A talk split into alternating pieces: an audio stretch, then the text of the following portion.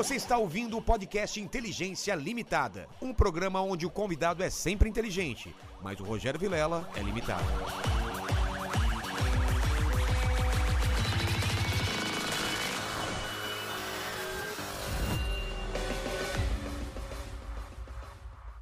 Olá, terráqueos! Ô, mandíbula, tem uma coisa no meu dente aqui, ó. Dá uma olhada. Cara, não dá pra ver porque seu dente é muito branco agora. Você é celebridade estrela? Mas você acha realmente que ele ficou mais branco? Olha, cara. Não, mais branco ficou, com certeza. Certeza? Certeza, opa. Essa era a minha preocupação, porque eu pedi não tão branco. Não ficar aqueles mentex, Não, tá exato. ligado, Edu? Sei. Porque tem uns caras que colocam mentex. É o Firmino que colocou uns Colocou. dent- dentão que parece uns mentex, que aquilo lá você... Pô, à noite você não precisa nem ligar a luz do quarto. Você faz assim, cara. O do Firmino é pra deixar o zagueiro cego. É. O meu não ficou Firmino, né? Ficou bom. Não, não, ficou bom. Agradecer ao Marcel aí, porque, né? Acabou. Mas eu não acostumei ainda, Edu, tá? Demora um pouco. Quando você vai- morde assim, tá... Mas é você se acostuma. Coisa É. boa a gente sempre se acostuma. Mas, ó, olá, Terracos, como é que vocês estão aqui? Tá começando mais um Inteligência Limitada. Eu sou o Rogério Vilela e você já sabe que esse programa aqui chama Inteligência Limitada. Limitada porque a limitação acontece somente por parte do apresentador que vos fala, porque sempre trago pessoas mais inteligentes, mais interessantes. Hoje foi exceção? Você é inteligente. Você é muito bom. Se ele me acha genial. inteligente, então é, todo mundo é limitado aqui também. Porque o, esse Não, cara. eu, de- não, eu deito o cabelo, vai. deita o cabelo É, nada, você mando só, não, você ele- só dá fora, cara. Não, Não, ele tem. 3 vezes 27. Ah, isso quer me fuder, né? Então, pô, Vai, você não é vai, inteligente. fácil. Vai fazendo enquanto ele tá É. falando. Vai. Tá. Uh... 79. E eu nem sei se é verdade. Ele faz depois aí pra ver se. Não Acho- sei, acho não sei. É, não- você errou, com certeza. Não, não olha- faz aí pra nós. não, não, não, Faz, não, faz. não, não. Faz. tô de 3 sacanagem. vezes 27. Não, eu errei, porra, eu errei. eu errei. Não, 81. Nossa! 20! Quanto você falou? 79. Pô, que você tá rindo? Não, não, você não, não. computador, Te dei né? moral, pô. Falei que você tá bem pra caramba. Mas pô. antes de falar com o Edu aqui, fala com o pessoal da live, como eles participam dessa live maravilhosa com perguntas. Ó, é muito fácil, é só mandar seu superchat pra gente aí. Os valores estão fixados no chat da live, então só dá uma O que, que é conferida que você lá. mexeu no microfone? Você cuspiu no É, microfone? tinha uma babadinha, deu uma, uma limpadinha aqui. Hoje não é um bom dia, Brian. Não é, cara, já Mas começou calma, tudo que errado. vamos, vamos buscar essa recuperação. Não, vamos buscar. Vamos lá. chegando, graças a Deus, conquistar os três pontos, se Deus quiser. Se Deus quiser, o Pode- professor aí, os companheiros aí. É isso aí. E então, o pessoal quiser mandar um superchat pra gente, os valores estão fixados no chat da live, só dá uma conferida. Lembrando que não dá pra ler tudo, a gente lê os melhores, né? E é isso aí. É isso Vambora. aí, a gente vai ler os melhores mesmo e quer- queremos a participação da galera aí. É isso aí, com certeza. Estamos em momentos finais dos campeonatos aí. Sábado tem é, Libertadores. Exato. Quando que vai ser a final do- da, da Copa do Brasil? Copa do Brasil agora em dezembro. E o Mundial vai ser esse ano Mundial ainda? só em fevereiro do ano que vem. Ah, que coisa chata, cara. Ah, mas pô, eu acho que é mais justo, né? Ah, mas eu já queria ver que nem o ano É, passado. O ano o ano- passado foi bem perto do Natal, o ano né? passado o Palmeiras ganhou uma Libertadores, uma semana depois foi jogar o Mundial. Não tem como é que Foi prepara. assim? É, Tão rápido assim? foi rápido. Cara, e não deu tempo nem do pessoal Não, comemorar. dá, então. Comemorar o Libertadores depois ficar em quarto no Exatamente. Mundial. Mas Aí os caras, crise. É. Acabou de ser Acabou campeão, de ser campeão da do Libertadores. É Não, verdade, crise, cara, é verdade. certo. Nesse ponto é, meio, é, é melhor mesmo. É mais justo. É mais justo. Então temos bastante coisa pra falar, mas antes de falar qualquer coisa, eu sou um cara interesseiro, Edu, e eu queria meu presente inútil pra vir pro meu cenário maravilhoso aí. Muito bem, antes de mais nada, antes do presente, quero dizer que é uma honra estar aqui. Eu já te falei, acho que eu, eu participei de outros podcasts, mas o primeiro contato com o podcast foi com o seu. Que e eu azar. acho. Não, eu acho. Tanto é que eu gostei e continuei. Acho- Continuou, então é. foi uma boa coisa. Então, uma honra estar aqui, de verdade. Obrigado. Sempre admirei seu E trabalho. eu fico, eu, eu, eu fico impressionado como você consegue movimentar o braço com esse relógio tão grande, né? Isso aqui, Parece uma roda de carro, olha o só, Mandíbula. relógio veio na Maria Mole. É? Pouca gente sabe que nós somos do tempo que vinha na Maria Vinha na Mole. Maria Mole, né? É, suquinho com Mas fusquinha. olha só o tamanho, velho, olha. Não, mas não É, é. é do Não, não, não, dá uma olhada, dá uma olhada. Não, Não, parece... para. Ô, louco, bicho, parece os relógios do, do Faustão, Não né? pode mostrar a marca, senão de repente sai daqui os caras cortam o braço dele. e falam, É, cara. Bom, eu conto- só vou inventar agora o braço direito. E aí, assim, eu vou naquela. né? É. O cara vai assim, só vai naquela. Mas, mas você não lembra qual foi o episódio que você viu? Cara, eu não nosso? lembro, mas eu acho Ah, você viu um corte, eu né? vi um corte. E depois, obviamente, vi os episódios é, completos. E eu quero dizer que é uma honra sempre participar, porque eu acho que a comunicação ela tem espaço para tudo e para aprender, aprender com todos. E eu, toda vez que venho, troco ideias, eu saio daqui uma pessoa mais legal, porque eu acho que a gente sai com ideias legais. Com certeza. Eu acho isso muito certeza. bacana. E você, a gente falava da questão do humor, tudo, e a comunicação ela ela ajuda muito, ela, a gente amplia a comunicação. É. E aqui a gente não tá preso com os padrões da televisão, Não. né? Porque É. você, por mais que você seja um cara caótico e. e, e os Caótico li- é maravilhoso, eu nunca tinha Caótico, né? Um escutado. cara caótico. O cara que empurra os limites da televisão mais Isso. pra frente. Mas aqui não tem Não limites, tem então limites. fica à vontade. Aqui pode fazer o que quiser. Pô, muito tem legal. Juba. Ou eh, se quiser, tem Jack Daniels, tem bebidas, tem até Coca-Cola também. Sim, eu vou ficar, Vai na, ficar só água, na né, água? porque eu daqui vou pegar minha mala e vou para o Uruguai, que eu vou fazer a cobertura da final da Libertadores. Hoje, hoje é. Nós terça? Estamos ao vivo na terça. Ah, você já vai amanhã já? É agora, quando é de madrugada eu já tô, Mas chego por lá que, que chega tão antes assim? Pra gente fazer. Amanhã, por exemplo, chegam Flamengo e Palmeiras. Você que tá acompanhando ao vivo. É, amanhã, quarta-feira, então o pessoal Quarta- já chega E lá. aí vamos começar a cobertura. Então vai ser bem legal. Então, Por que, que, por que, que os times fazem reconhecimento de gramado? Eles nunca viram gramado? Eu nunca vi. Não é Aliás, estranho? tem uns caras que vão no reconhecimento. É brincadeira. O cara vai lá e. ele- Ó, é grama Não, mesmo. o diretor vai lá e briga pra ter o reconhecimento. É. Aí não, tem que ir. Aí ele chega de tênis, olha. Aí tira uma nem foto. joga bola, nem rola Ah, bola. Acabou, dá aquela bola e vambora. Na, na- no caso da Libertadores e torneios grandes, tem o treinamento no campo, né? Ah, é? Então isso ajuda também, porque o, o gramado, a- a- por incrível que pareça, a gente fala muito dessa questão de, ah, pô, é tudo igual, tal, mas o gramado mais alto, ele segura mais a bola, É. o mais baixo corre mais. O gramado do Serra Dourada, quem acompanha a gente é de Goiânia, tem cara que vai jogar lá, o cara não consegue, segundo tempo ele tá morto, porque é um gramado de dimensões largas, ele é maior do que a dimensão que Normal. normal e ele tem a grama alta, então ele dificulta. Nossa. Então imagina, é uma coisa. E é claro que cada time vai fazer a sua parte para tirar vantagem. E aí o dono da casa faz muito isso. Palmeiras tem o gramado sintético, o Corinthians molha o gramado. Então No por isso que você falaram que é misto? Misto, tem. isso. 30% ou 20% de grama sintética e o gramado normal. Mas você- vai no campo, você não vê a dif- Não o vê. que, que é um, o que, é outro. Pô, eu assim, é, a gente, eu até ia falar, eu joguei no Allianz Parque, parece que o cara, mas eu É. joguei mesmo, de É verdade. mesmo? Tem umas- tinha- sempre tem assim essas, essas peladas, tal, esses jogos. Agora ou antes? Bem, quando não fizeram o gramado sintético. Ah, você já viu? Então, e ele é o, a- o pessoal imagina que é o gramado das, tipo, do Que alugado. gente joga no seu site. Não, não tem nada a ver. Sério? É, Ele é totalmente feito para ser igualzinho um, gra- um gramado. é, o aspecto é parecido? o aspecto é parecidíssimo e mais. Eles colocam raspas de coco para amortecer. Então a gente vai jogar às vezes com os amigos, nós vamos jogar e aí tem, pô, tá doendo minha perna, não sei o quê. É porque é o gramado, às vezes o piso é mais duro. Sei. Lá não, lá o piso é igual ao gramado normal. E o Allianz Parque só colocou porque. Por causa do show. e- não, porque não bate sol na metade do campo. Ah, é? Pela localização? É, e aí tinha que colocar a luz artificial. E aí, pô, aqui não, né? Nossa. É muito difícil. E aí a, a administradora, junto com o Palmeiras, eles chegaram à conclusão que, pô, vamos colocar o do- da Arena da Baixada também espetacular. E é igualzinho, assim, nos moldes do, do Palmeiras. Então é bem Mas interessante. o pessoal fala que mesmo assim tem diferença, né? tem, tem Da- diferença. da- o kick da bola e tudo É, mais. ela quica um pouquinho mais. Mas você vê que até colocando isso, ela vai segurar um pouco no. É. Mas tem gramado molhado, tem cara que vai jogar no, no gramado. Eu não, conf- não me É. conformo. Quando o cara vai jogar, nós somos do, no, do time aqui. Sei. A gente já sabe que o que, que o nosso técnico faz pro jogo ficar rápido, molha a grama. É. Aí você sabe disso, que joga seis meses no time. Aí você sobe pra jogar com a chuteira de trava de borracha. Pô, seis meses você sabe que é assim. Aí de ele cara já tem que trocar a, a Eu falo um absurdo. Pô, o cara é. o dono da casa, e... mas isso tem muito, assim, de... Mas esse gramado misto do Corinthians que eu não entendo como que é. É uma parte ou é misturado? É assim, ele- eles vão colocando na, na base, né? Então é bem. Pô, você vê que você não percebe. É. E é bem bonito, né? Talvez na parte dos goleiros que desgasta mais, né? É, desgastava mais antes, né? É. Agora. Agora você não vê mais isso. É, Mas na Europa tem muito gramado bem cuidado. Acho que o Brasil tá mudando muito. Só o Maracanã que precisa mudar, né? O Tite É. tem razão aí no que ele fala, cobrir a Copa América. O do Maracanã. O Maracanã é o templo do futebol. Se a gente Exatamente. tratar assim o Maracanã, aí tá tudo errado, né? É. Você quer os seus objetos. Ah, e o objeto? Cadê o Eu trouxe dois. Presente inútil. Porque é, não é inútil, assim, um não é inútil. Tá. Não é muito útil, porque eu já vou deixar pra você que ele é um abridor maravilhoso com o formato da taça da Champions. Olha Então ele tem. só, É legal, né?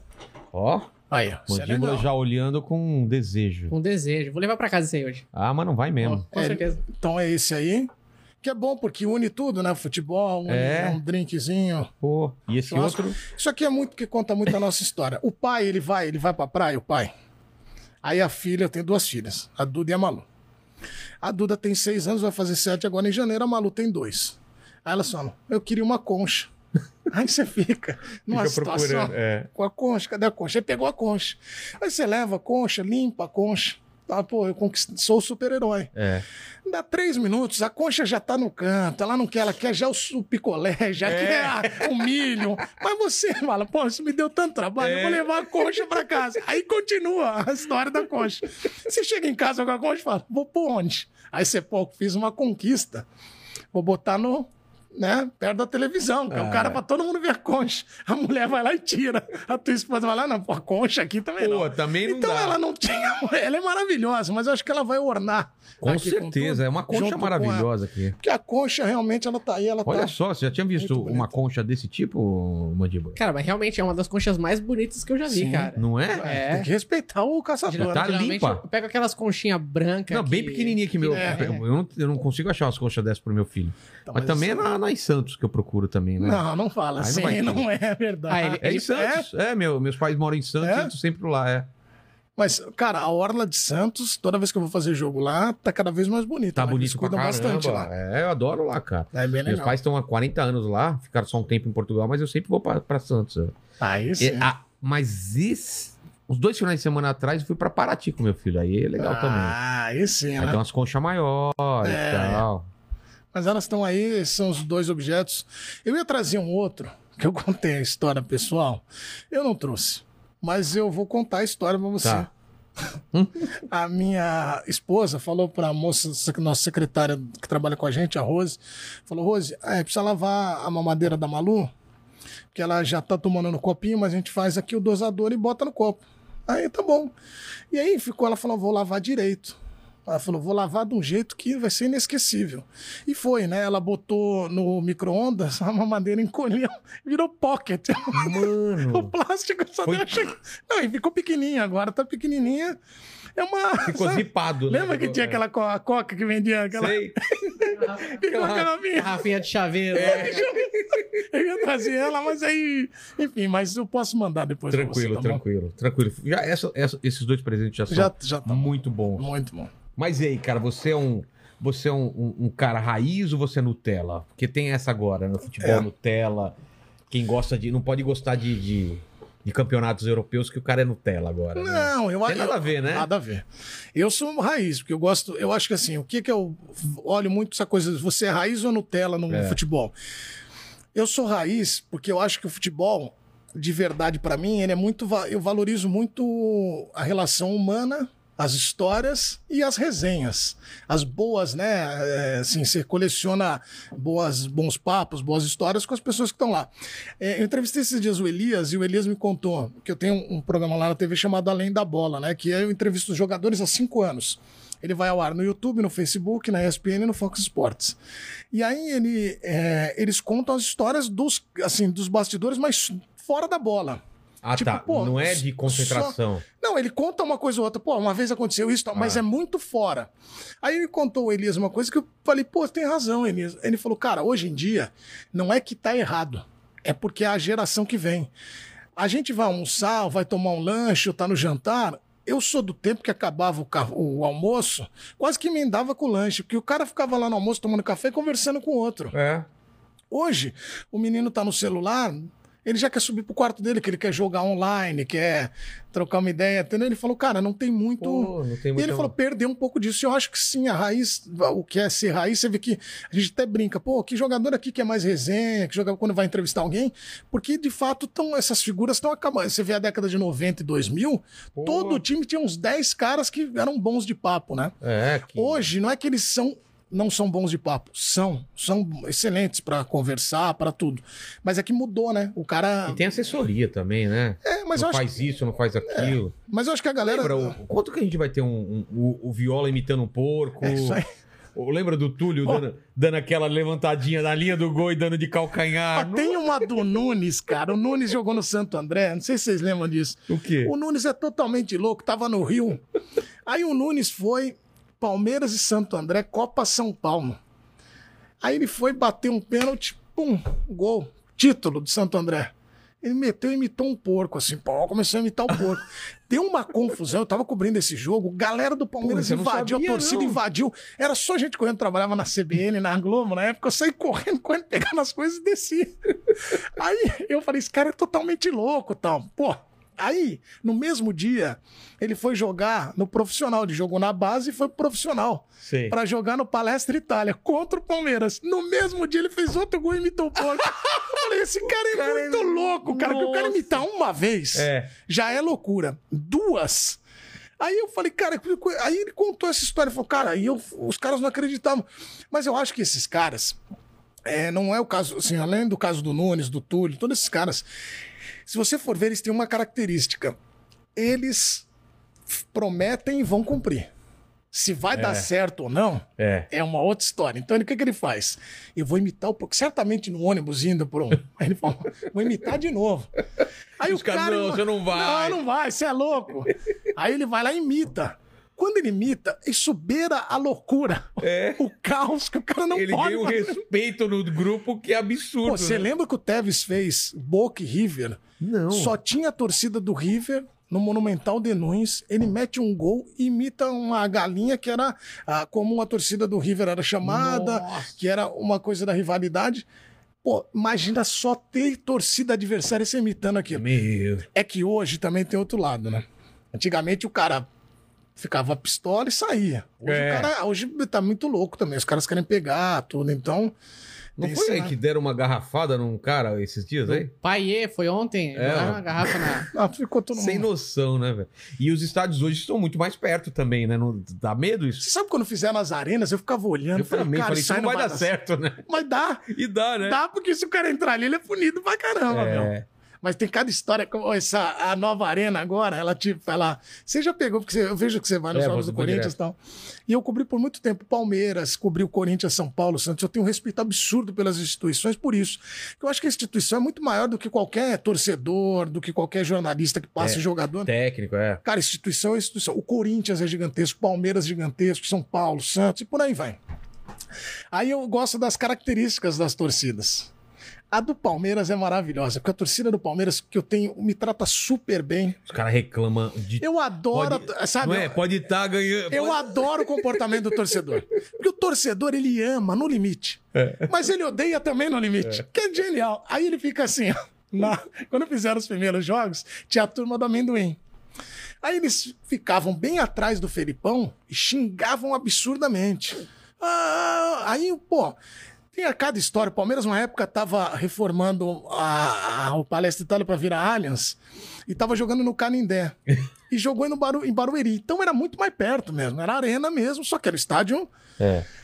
Aí o Felipão era o técnico. E o Lincoln jogava aqui no Brasil, jogou na Alemanha há muito tempo, e o Kleber gladiador nesse time e tal. Aí o Kleber me contou que ele saiu, foi substituído, e o Lincoln queria entrar. E o Lincoln tá sentado assim, e o Felipão não botava o Lincoln pra jogar. Aí um técnico ficou gritando: Felipão! Técnico não, torcedor. O torcedor. Ah. Felipão!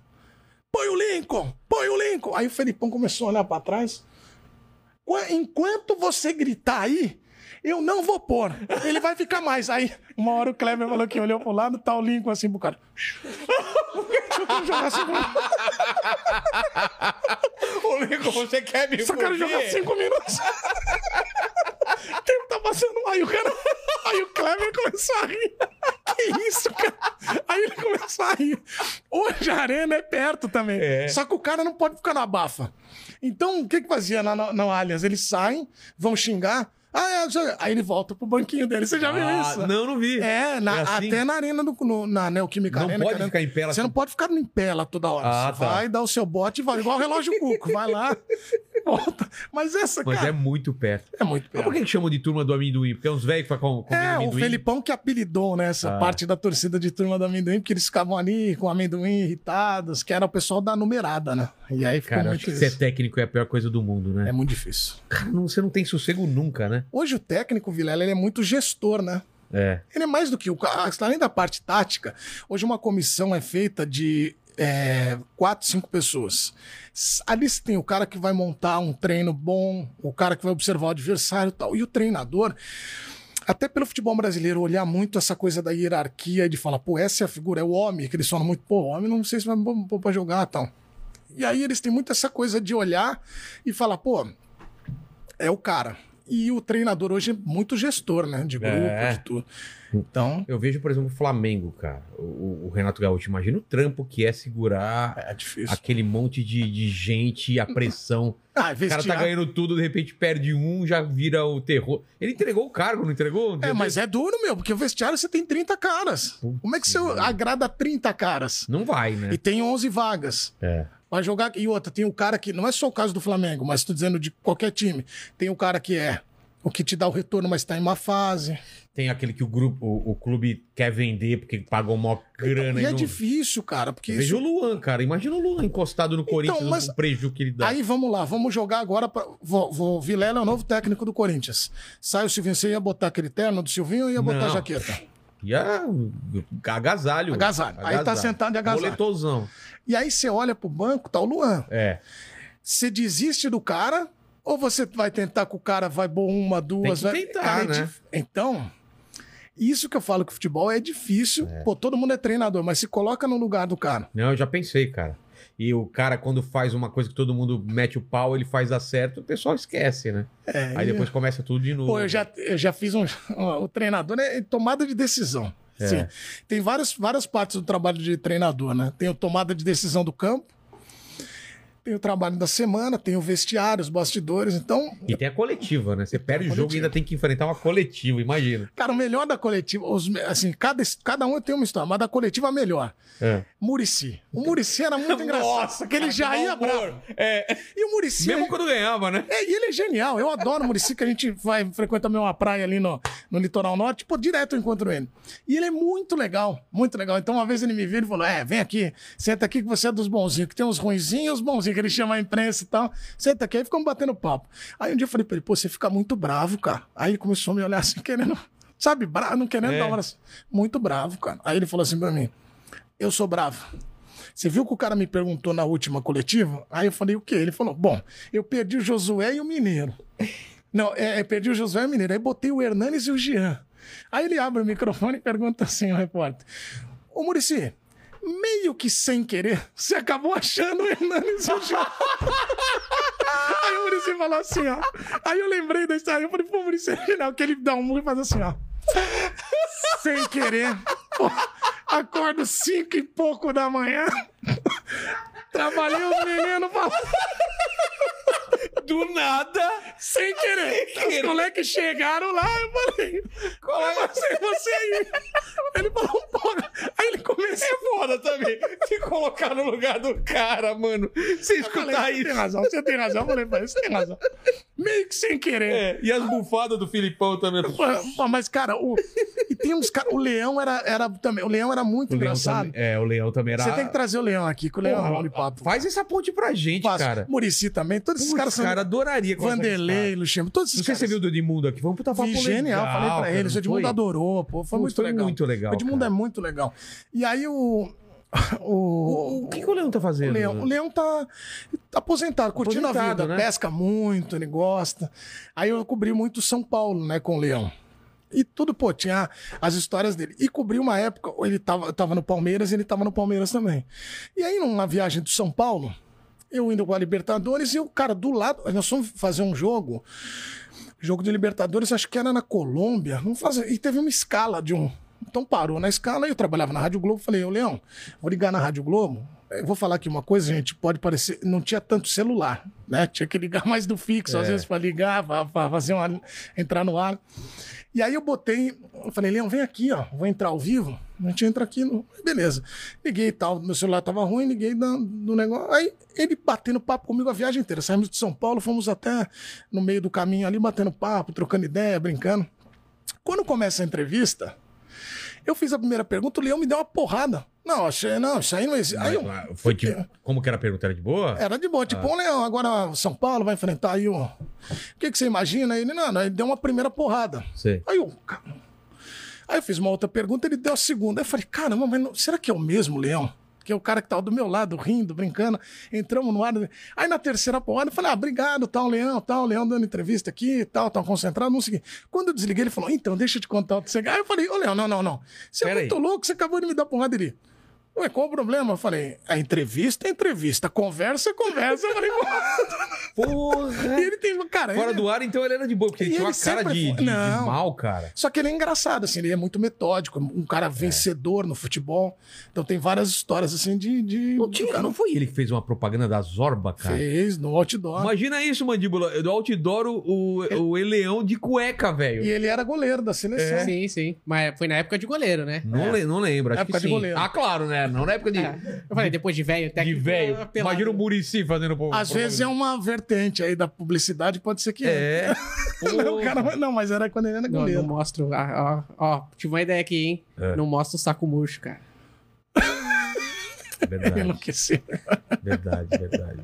É que não aparece, ele joga pra gente aqui, né? É, Eu, essa cara. tática é boa. Caramba.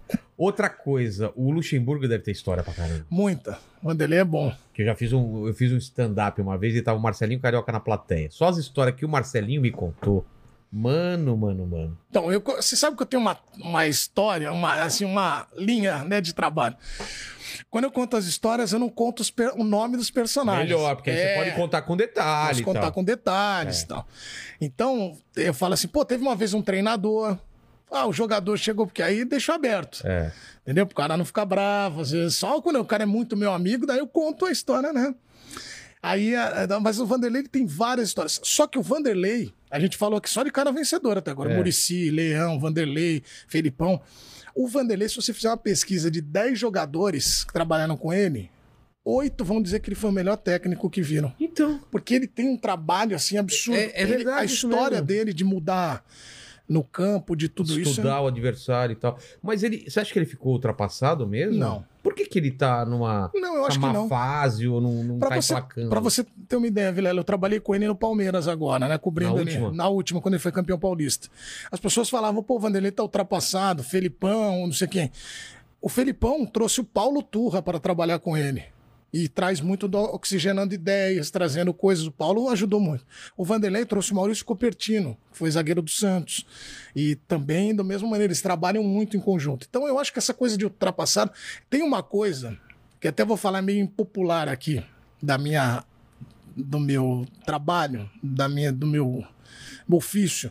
Mas eu acho que a gente que trabalha com comunicação e jornalismo esportivo, nós temos duas coisas que eu, Eduardo, não gosto. Eu acho que não é pra gente fazer isso. Primeiro, a gente tem uma coisa de é, esse treinador é ultrapassado. E isso não dá mais. E esse jogador é horroroso. Como é que é profissional? E as pessoas esquecem, às vezes, Isso das é- histórias. Isso daí o, o torcedor pode fazer, vocês não podem. Porque é o seguinte, cara. Não sou eu que tenho que dizer pro cara se ele é ultrapassado ou não. Os resultados vão mostrar isso. E ele o jogador, então, a gente às vezes esquece do lado humano, né? Tem família, tem gente por, por trás. E tem uma coisa que, se o cara chegou a ser profissional, alguma coisa ele tem. Agora, ele pode viver um mau momento, tá no lugar errado. Quem contratou ele, que se equivocou porque ele poderia entregar de uma outra maneira, esse é um ponto. E a outra de, ah, fulano tem que encerrar a carreira. Pô, você já imaginou se a gente virasse que todo mundo, nós estamos aqui no podcast, o cara vem em casa, "Ai, esse Vilela, Vilela tem que encerrar a carreira. Mandíbula. É, Eduardo de Menezes encerra a carreira hoje. Tipo, é muito, não é do. Eu não tenho esse direito de chegar na pessoa e falar, pô, encerra a tua carreira aí, pô, horroroso. Então tem essas coisas assim que eu, eu não gosto muito, acho que é muito. A gente tem que tomar cuidado, porque a linha é muito tênue, né? Da coisa do relação humana e do, da análise profissional, né? É, eu lembro do Jô, né? Os ataques estavam sofrendo. É né? muito louco, cara. O cara num dia é, é- é o ídolo e do outro tá, tá sendo cobrado e. E o torcedor também, aí eu vou fazer o lado do torcedor. Eu acho que cada um tem seu comportamento, mas ninguém pode entrar numa rede social e atacar a família. Não, atacar. não faz o menor sentido. É, não cara. faz, cara. Porque aí E não vai passa- ajudar também. Não ajuda. E eu acho que aí não é, não é torcer, né? Aí É. você tá indo por um lado que não é legal, né? Não, mesmo você, você encontra o cara numa sorveteria, você vai falar alguma coisa, cara? Não tem. Cara, é, é, no- é no campo. Xinga no campo, se estressa, comemora, mas depois, cara. É, vai pro estádio e vai, vai cornetar os caras. É. Igual fizeram uma vez com o Evaristo, era o técnico, Corinthians, jogava na Fazendinha. E aí o cara na grade, xingando Mirandinha. Mirandinha, ruim, Mirandinha, para, Mirandinha, sai daí, Mirandinha, sai. Evaristo, tira o Mirandinha, Evaristo, tira o Mirandinha. Evaristo não aguentou, olhou pra trás e falou: Não vou tirar, não. Eu sofro, você vai sofrer também. Fica aí, Mirandinha. Vai ficar até o final. Mirandinha vai ficar. Aí, tipo, os É sério isso? e aí os caras, ó, os caras contam aquela. E o Mirandinha foi um cara muito útil pro time, né? De, da velocidade, é. de tudo. Mas tem essas histórias que são muito no folclore, né? Do futebol. Então, o cara fala, pô. Eu falei da do gestor. eu- Você sabe que tem várias histórias assim que. Eu tenho um cara que é um belíssimo contador de história, que é o Gilson Kleina, né? O Gilson Kleina técnico. Quando eu falei pra você que ele é muito meu amigo, aí ele dá. auto- Eu sempre pego a autorização do cara. Pô, essa história é boa. Eu posso falar teu nome? Daí ele fala, ah, fala. Ele tinha um jogador, que aí não vou falar o nome, tava jogando e centroavante dele. 12 gols nas primeiras rodadas. Gol, gol, gol. Ele falou, porra, esse cara vai me ajudar. É. Essa é a salvação. Por isso que eu te falei do gestor. Esse cara aqui vai me, vai me ajudar. Aí passou uma rodada, jejum. Segunda sem fazer gol, terceira sem fazer gol, quarta, torcida em cima, diretoria, tudo. Aí falou, vai ficar, vai ficar. Aí na sexta, o jogo sem fazer gol, sexta, e falou, pô. Chamou o cara e falou: o que tá acontecendo? É noite. Aí o cara falou: não, professor, tá louco, sou casado. É bebida? Não, professor, sou religioso, tá louco, nem bebo, professor. Então é amizade, né? Não, professor, pô, eu sou um cara muito focado. Ele falou: então, meu filho, sai, vai beber, vai. tem que voltar, tem que voltar aquele cara. Alguma coisa. Você tem que voltar, eu quero você de volta. Aí o cara ficou olhando pra ele. ele Porra, Alguma coisa tá acontecendo, você não quer me Se não é noite, bebida, é uma balada, alguma. Então vai. Vai fazer essa. Mano, mano, mano. Cara, eu não entendo essas coisas do futebol, né, cara? De, de é lei do ex, como funciona. Parece que quando o cara tá no outro time. Você você fala, puta, só faltava aquele cara fazer. E aí ele vai e faz. Mas sabe o né? que eu tava pensando esses dias? Lei do ex. Ah, mas hoje o jogador joga em 15 times. É. O Diego Souza, por exemplo, a lei do ex pra ele tem. Exatamente. Todo né? mundo vai ser quase é, um ex-clube. É. Então. Eu acho que é por isso que os jogadores estão se movimentando muito, saindo para vários clubes. Ficou muito essa coisa do lei do ex. Mas você tem jogador que joga mais com um cara que às vezes ele não tem uma história ali como ele gostaria numa equipe, numa equipe Quer provar que- É, ele quer provar, entendeu? Então É. tem muito. Isso eu vejo pra caramba, assim, que o cara dá o sangue mesmo pra fazer alguma coisa. Tem muito, entendeu? O- Outra coisa de, de bastidor que você que você viu de, de jogador. Cara, deve ter história pra. Negócio de fugir de concentração ainda tem esses negócios de. Ah, tem muito, né? Não, hoje no dia não tem mais. Você viu a história do Edmundo que ele contou aqui, que ele, que ele, que ele assumiu a mulher do, do, do, Do Roberto, Carlos? é. São amigos até hoje. É, assim, cara. Pô, isso aí não se esquece. O cara faz isso pra mim, né? Pô, cara. Esse cara é meu brother. Tem várias histórias. Antigamente tinha mais, Vilela, porque hoje, só pra explicar como é que funciona. É como que é? Antigamente era, era, era rígido. O, Não, exemplo, tem partida quarta e domingo, vai. O cara ficava concentrado quando? Não, o cara, por exemplo, quarta, domingo, tinha. O cara, antigamente, acho que concentrava até mais. É? Mas hoje, o que, que acontece? O jogador, a estrutura do hotel. O hotel vai lá. Ele vai para um clube, vai pro, o clube vai para o hotel, ele tem dois, três seguranças na recepção, Ah, é? dois seguranças no andar. Então o cara não tem muito mobilidade. Antigamente talvez tivesse mais, porque o cara tem um número menor de seguranças, entendeu? Mas é óbvio que, pô, Acaba burlando, né? mas tem várias histórias. Pô, eu entrevistei esses dias o. é, que o, o Douglas estava nessa história. E aí o Fernando Prazo, o Prazo contou uma história sensacional. Ah, é? O Douglas e mais um jogador do Vasco, eles tinham liberado, os caras falaram: Meu, vamos sair então, vamos pra balada tal, né? E aí eles saíram, o técnico liberou pros caras, eles saíram normal e foram pra balada. No- quando eles voltaram, eles falaram: Meu, Caramba, nós passamos da hora, era às 10. Só que nesse movimento aumentaram mais 40 minutos, uma hora da. Então podia chegar às 11. Sei. Eles chegaram 10 e meia, pularam o muro, tinha cachorro rasgado. Tudo. Quando eles entraram assim no, no saguão, tava o diretor, os jogadores, os caras olharam desesperados: que isso? Aí os caras, e aí, o que aconteceu? Aí os caras falaram: pô, você não viu que mudou o horário? Não, mentira. Então eu pulei, o cachorro quase me pegou, tô todo arranhado. Eu cheguei 20 minutos adiantado. Os caras, pois é. Então os caras sempre têm essa coisa do horário, né? É. O Ronaldinho no Galo tem a, a- a titular dele, a melhor de todas. O Ronaldinho chegou pra treinar no Galo. Parou o carro, entrou às 10 da manhã, entrou no vestiário. Todo mundo já pronto, trocado, indo pro, pro campo. Aí ele olhou: Que isso? O que vocês estão fazendo, hein? Vocês tão, tem traíra aqui, né? Me falaram que o treino era das 10. Os caras, você é louco, meu. Treina 9 e meia. Você é louco, o professor vai chegar aí. Chegou o Cuca. Aí ele olhou, o Cuca olhou pra ele. E aí, que, que é isso aí?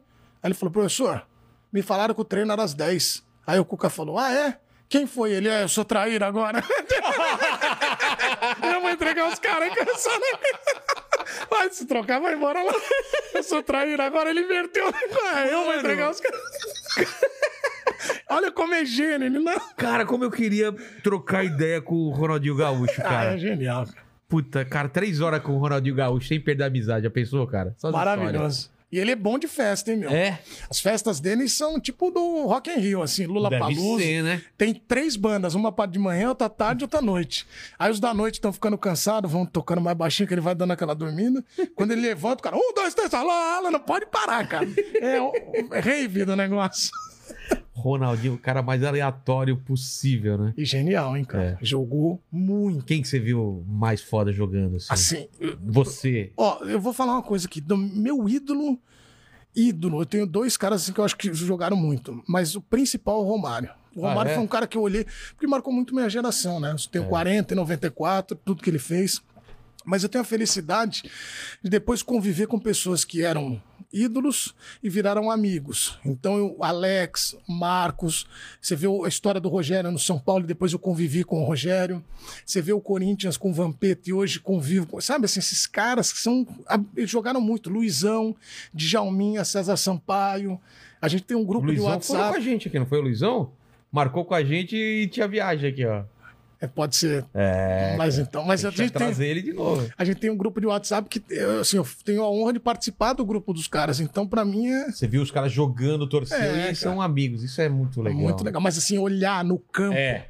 Quem foi? de trabalhar atrás do gol na lateral como repórter. Você falou, olha o que o cara tá fazendo. Não, pra mim o Ronaldo Fenômeno foi absurdo no Corinthians.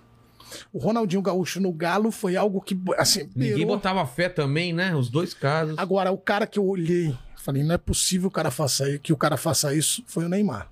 É mesmo. Eu peguei o Neymar começando no Santos, eu cobri o Santos em 2010. Eu vi o Neymar fazer o cara sentar, levantar e sentar no mesmo, na minha frente, assim. Num drible, o cara caiu. No segundo, ele caiu. Eu falei, não é possível, cara.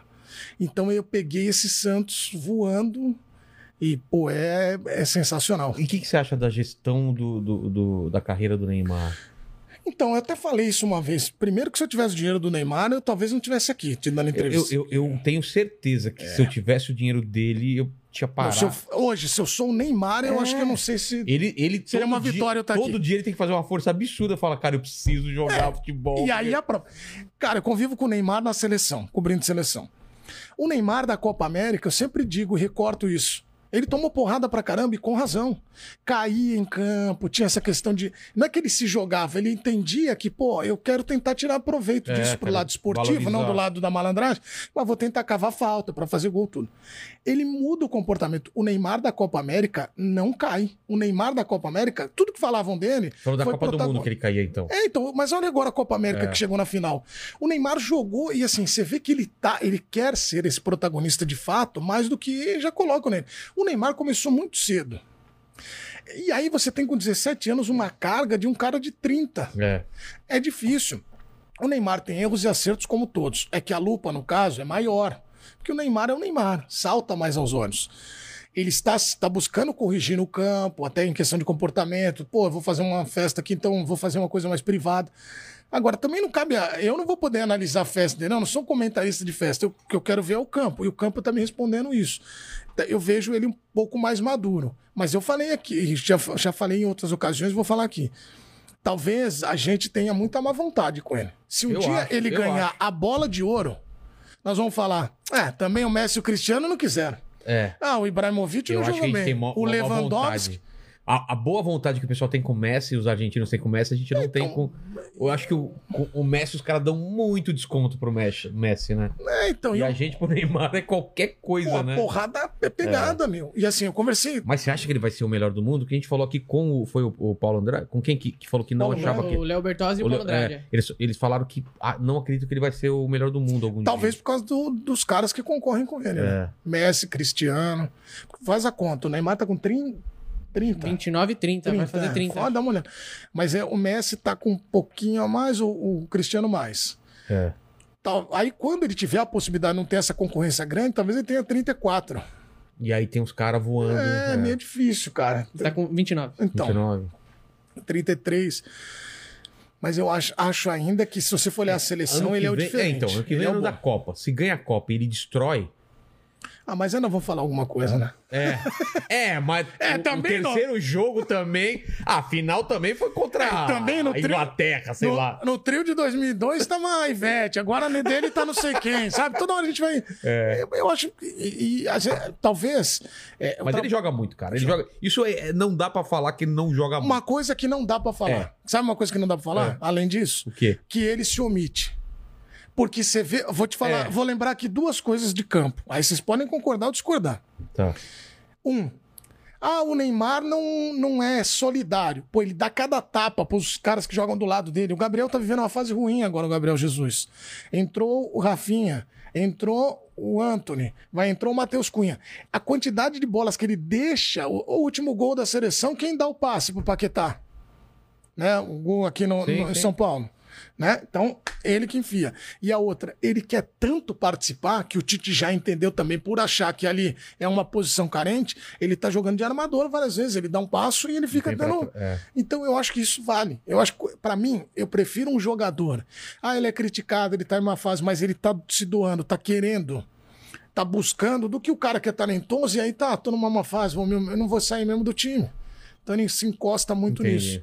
Então acho que tem esse esses lados que a gente tem que observar dele também. E você tá, tá animado com, com a seleção? Então, tem, os- tem alguns pontos. Eu acho que essa coisa da ah, não joga contra ninguém. Mas os caras não querem jogar com o Brasil. O Juninho Paulista confirmou pra gente, até conversando com ele, o Juninho que é gestor da seleção. Você faz um convite pra Alemanha, não, não tenho calendário, eu não quero. Quem quer jogar com o Brasil hoje podendo. Não tô dizendo que os caras estão fugindo, mas os caras não fazem a maior, não tem a maior boa vontade pra jogar. O Brasil joga com quem ele tem, vai jogar aqui contra os caras da América do Sul, vai jogar com a Argentina. Hoje até o teste com a Argentina e Colômbia é um teste grande, porque a Colômbia e a Argentina vão chegar em, você chega em quartas, vai, estão lá. Hoje o Brasil preci- precisa evoluir como seleção normal, todos os times vão ter que evoluir. Mas eu acho que não é assim. O Brasil hoje é um time que você vai olhar quartas de final, você precisa ver Copa do Mundo, é muito chaveamento. Quem imaginava que a Croácia ia chegar na decisão? É. Você falava que a Croácia tinha um bom time, mas decisão. Mas foi encaminhando, foi encaminhando, engatou. Então, Vai mudar alguma coisa nessa Copa do Mundo? Vai ter mais, ti- Não. mais time? Não, Ah, é igual. ainda, nessa ainda não. não. Na próxima. Putz, aí vai, vai abrir a porteira. Os né? caras estavam querendo cada dois anos. Aí já. Ah, não, cara. Cada Não, dois anos perde totalmente o sentido. cara. É. O legal é sofrer durante quatro O anos. legal é isso. Você sofre. Eu tenho um tio que comprou uma. Tio, tio Roberto. Copa de 90. Falou, vou ganhar dinheiro. Essa história eu lembrei esses dias com a minha tia. lá, né? Copa de 90. Vou comprar uma bandeira. Vou vender bandeira. Brasil embalado, Lazarone vai voar. Aí comprou bandeira pra caramba. Que ele viu a primeira fase, falou, agora ninguém para. Vai chegar o tetra. Meu Deus, em ela vive 90. Lazarone. Caramba. Comprou um carregamento de bandeira. Brasil e Argentina. Maradona e Canídia. Pau! Tá lá até hoje. Tá, né? Ele ficou dando as bandeiras. Ele morava na Barra Funda, tá a bandeira aí. Então... Cópia é assim. É. Tem a- Você tá com as bandeiras. É, ou é o prejuízo ou é o lucro. E é, é, é difícil, cara, Não você projetar assim. Você projeta, mas o chaveamento que vai mostrar muito. Onde você tava no 7x1? Eu tava em. Eu tava, por incrível que pareça, naquele Mundial, na Copa, a minha sede era São Paulo. Eu tava aqui em São Paulo, e aí eu já tinha feito a cobertura e o jogo foi em Minas. Eu tava, a ESPN ali na, na, em Perdizes, né, no Sumaré. Aí eu falei, pô, vamos na Vila Madalena, a gente faz umas matérias lá, assisti lá também, num bar. Eu tava sentado num bar na Vila Madalena com os torcedores. Saiu, eu pedi um- uma água, levantei para ir ao banheiro, saiu um a zero. Quando eu voltei, tava dois. Eu falei, tá de sacanagem, acho que alguma coisa aconteceu. E aí foi indo pra um ano 4 a 0 eu larguei. Porque eu acho que aquele 7 a 1 é difícil você falar que eu não tava no campo. E quem sou eu? Mas eu sou um analista. Faltou alguém um pouco mais lúcido. Porque eu acho que a galera toda entrou numa vibe de o que que está acontecendo. E a porrada veio. Igual você lutar com o Mike Tyson. Faltou alguém ali pra fugir. Porque quando você tá lutando com o Mike Tyson, você É, cai um cara aqui, cara, Sei tá lá, ali, uma- segura, Cara, faz alguma finge que coisa. morreu. Tipo, Vai ficar ó, apanhando. Já deu o Mike Tyson, já deu, já deu, já deu. Entendeu? Ô, Você tem ali, o que que eu imagino? Você vai lutar com o Mike Tyson. É. Ele deu uma, duas, três, quatro. Aí você, ó, finge, dá aquela prendida de respiração. abraça o cara, fica Ou lá. então parou, parou, parou, te amo, te amo, te amo. Ou você corre. Te amo. Ou corre. Ali o Brasil não fez nada, não correu, não É. fez isso, não teve estratégia, os caras começaram a olhar. Cara, e não tem muito. Se você for olhar a sequência, é essa. Eu fiz analogia com o Mike Tyson, com a luta, mas é a porradaria, tum, tum, tum. Você não tem pra onde ir, cara. Então é difícil. Mas eu acho que ali o que, que faltou? Alguém dá uma chegada, sei lá, levar, dá alguma bola pra fora do estádio e olha pros caras, vão bater palma, entendeu? Você entrevistou o Edmundo aqui em 98, o Brasil perdeu de três, mas ele foi, ó, começou a bater palma, os É, caras. fal- faltou isso lá, né? Precisa dar uma. Dá uns tapas na cara. Falou, ô, galera, vocês estão O loucos? Edmundo, na final, mandou o Rivaldo pra casa do caralho lá. É. No caso do Edmundo. Só o Rivaldo. Vai melhor ter, do mundo. é, vai ter fair play aqui, ó. Não, esse não, aí não, pô. Não, aí não, aí é muita coragem. É, cara. Aquela também, aquela, aquele jogo foi muito estranho, cara. Aquela final. Mas o Sampaio, que eu tenho a felicidade de ser muito amigo hoje, tava naquele campo, tava jogando. O Sampaio falou, cara, eu nunca vi um encaixe tão perfeito como o da França. Óbvio que eles, e o próprio Edmundo contou aqui, a mudança de escalação. Eu não acredito, de verdade, em teoria da conspiração em futebol, cara. Aquele lance de entregou agora pra ganhar depois. Vilela, como é que você combina com 20, vai, 20 caras, eu tô sendo meio otimista, vai 30 caras dentro de um vestiário. É. Temos, 30, temos 30 pessoas aqui, nós vamos combinar aqui, ó, nós vamos fazer isso, isso, isso. Se não, vai, não vai vazar, Não tem como, também acho que. então é difícil. Aí 30 caras você não, não eu acho muito complicado. Ali, o que eu acho que atrapalha é a questão do Ronaldo, a moça escala. E aí eu vou me colocar no lugar do Zagallo. Eu acho o Edmundo genial. Acho que o Edmundo foi o melhor do mundo em 97, por exemplo. Só que o cara é o Ronaldo, vindo da. É o, o Ronaldo. Ele tá recuperado. O médico fala, pode escalar, você tem que pôr. E Exatamente. se o Zagallo não coloca? O Brasil podia ganhar com a genialidade do Edmundo, mas se perde. Se perde aí e fala, puta, o, o outro tava Tanto é que ele pôs Tava Ronaldo, disponível. depois ele pôs o Edmundo. É. Agora, ele tem. Esse é o ponto. E o Sampaio fala, cara, o encaixe foi tão. E o Sampaio, que é excelente contador de histórias, falou que uma vez o Zagallo falou pra ele: Sampaio! Marcos Zidane, ele. Marcos Zidane. Aí ele falou: só se for com uma tinta que não precisa marcar. Ele marca toda hora, ele. Ele gira, ele marca. Tá louco? Lembra que o Zidane matava e Nossa. parecia uns. Você, como é que eu vou marcar ele? Ele falou: não tem, só se for com pincel aqui, a tinta. Eu vou marcar só se ele vai passar, eu dou uma pinça chá.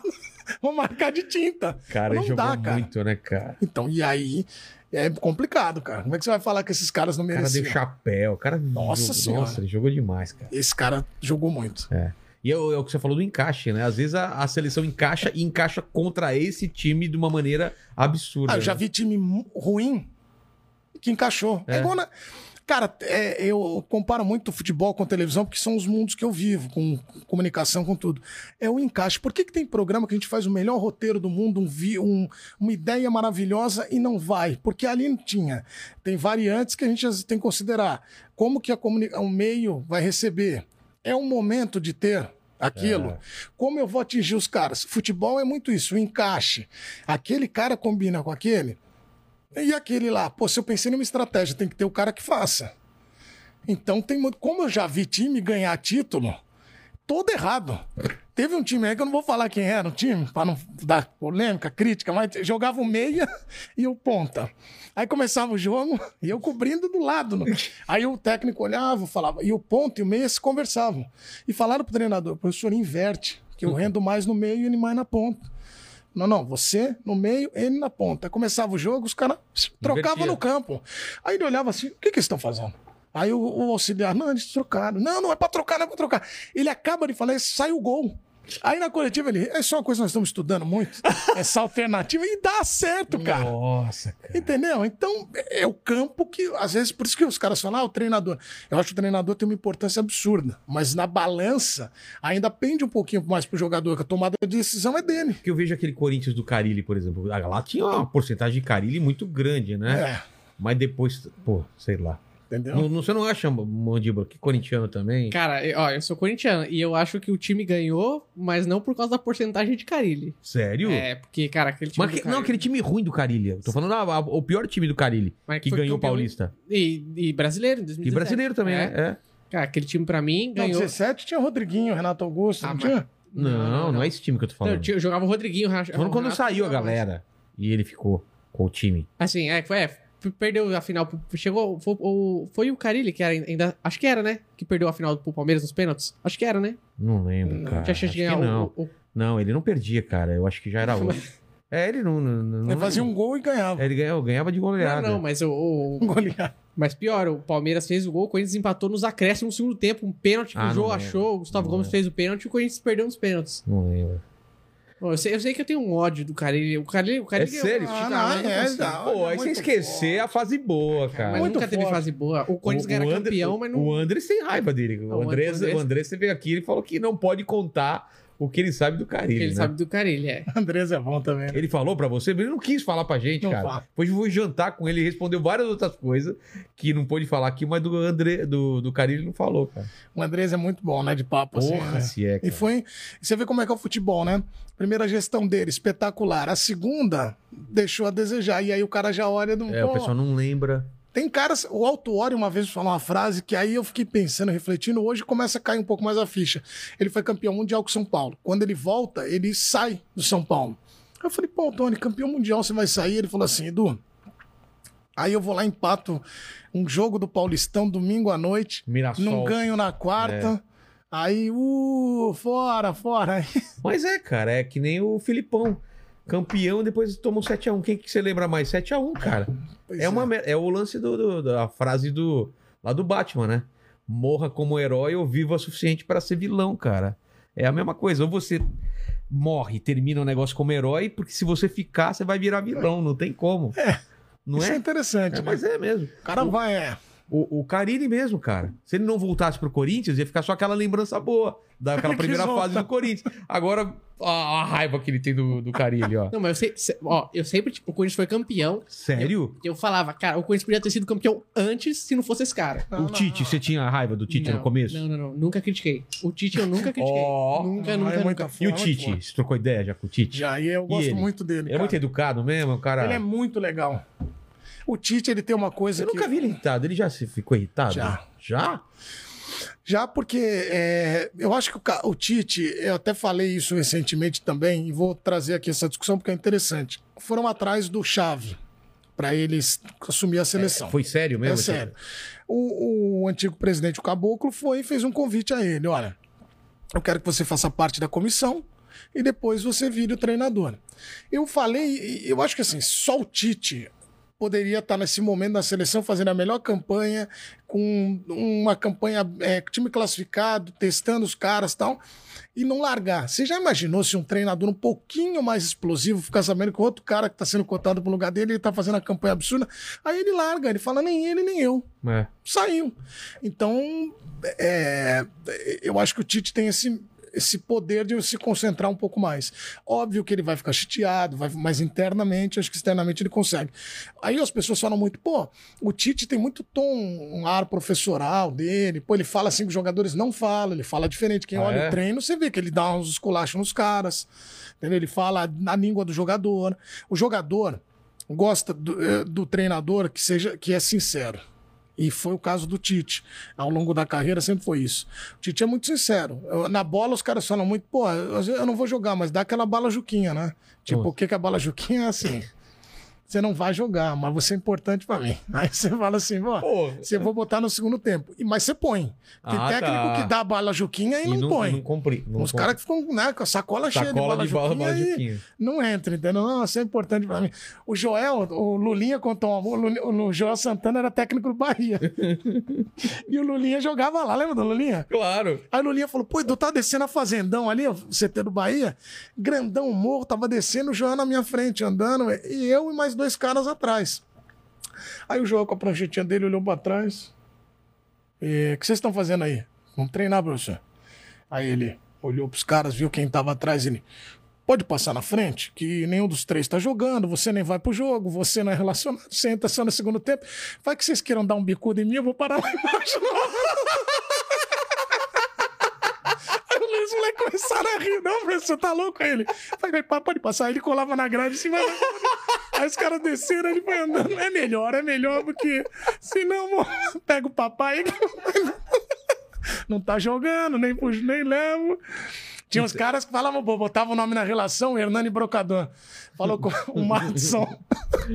o Madison lateral tá no Santos. Eles jogavam no Grêmio, o Renato não levava eles pro jogo, né? Aí o Madison olhava a relação assim no vestiário, é.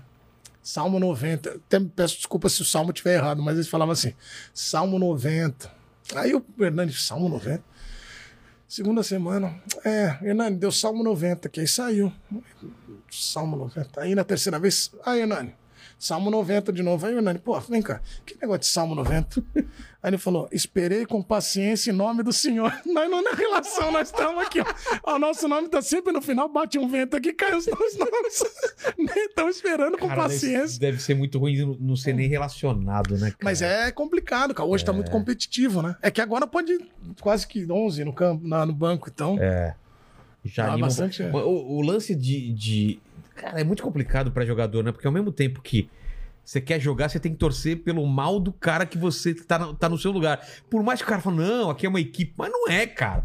Você tem que torcer pro cara jogar mal, senão você não entra, cara. É, é- é meio ruim essa. Ser amigo do cara e ao mesmo tempo. É, mas e outra coisa, tem outras coisas que eu falei que o futebol tem essas variantes que a gente não controla. É o quê? O técnico uma vez chegou pro cara fera do time, vou tirar você.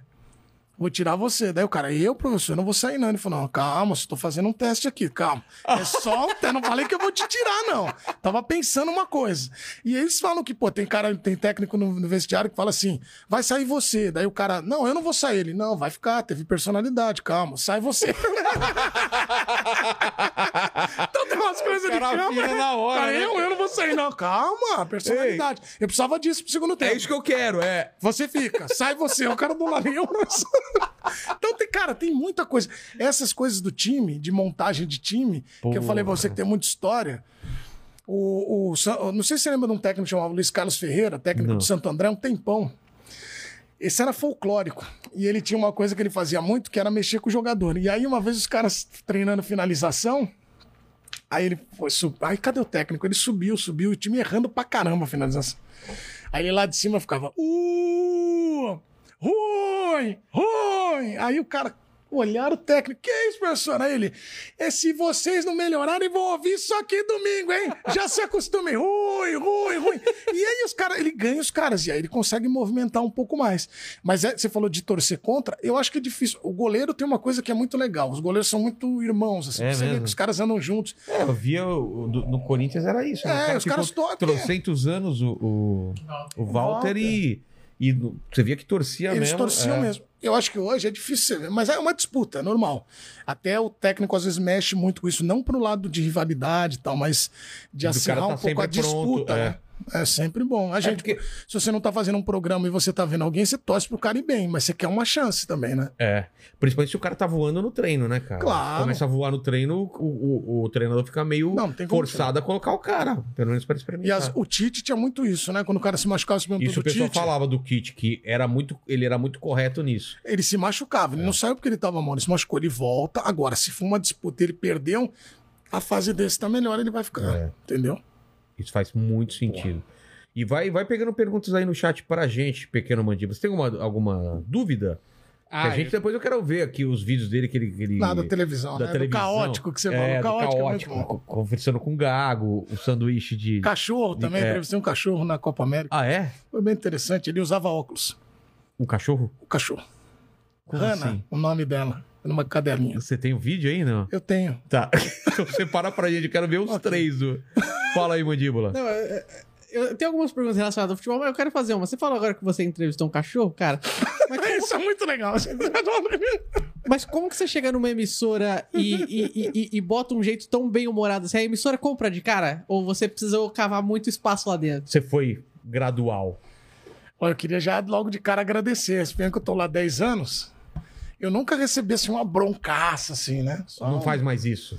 Não, Nunca? Nunca. Assim, é que é muito de característica, né?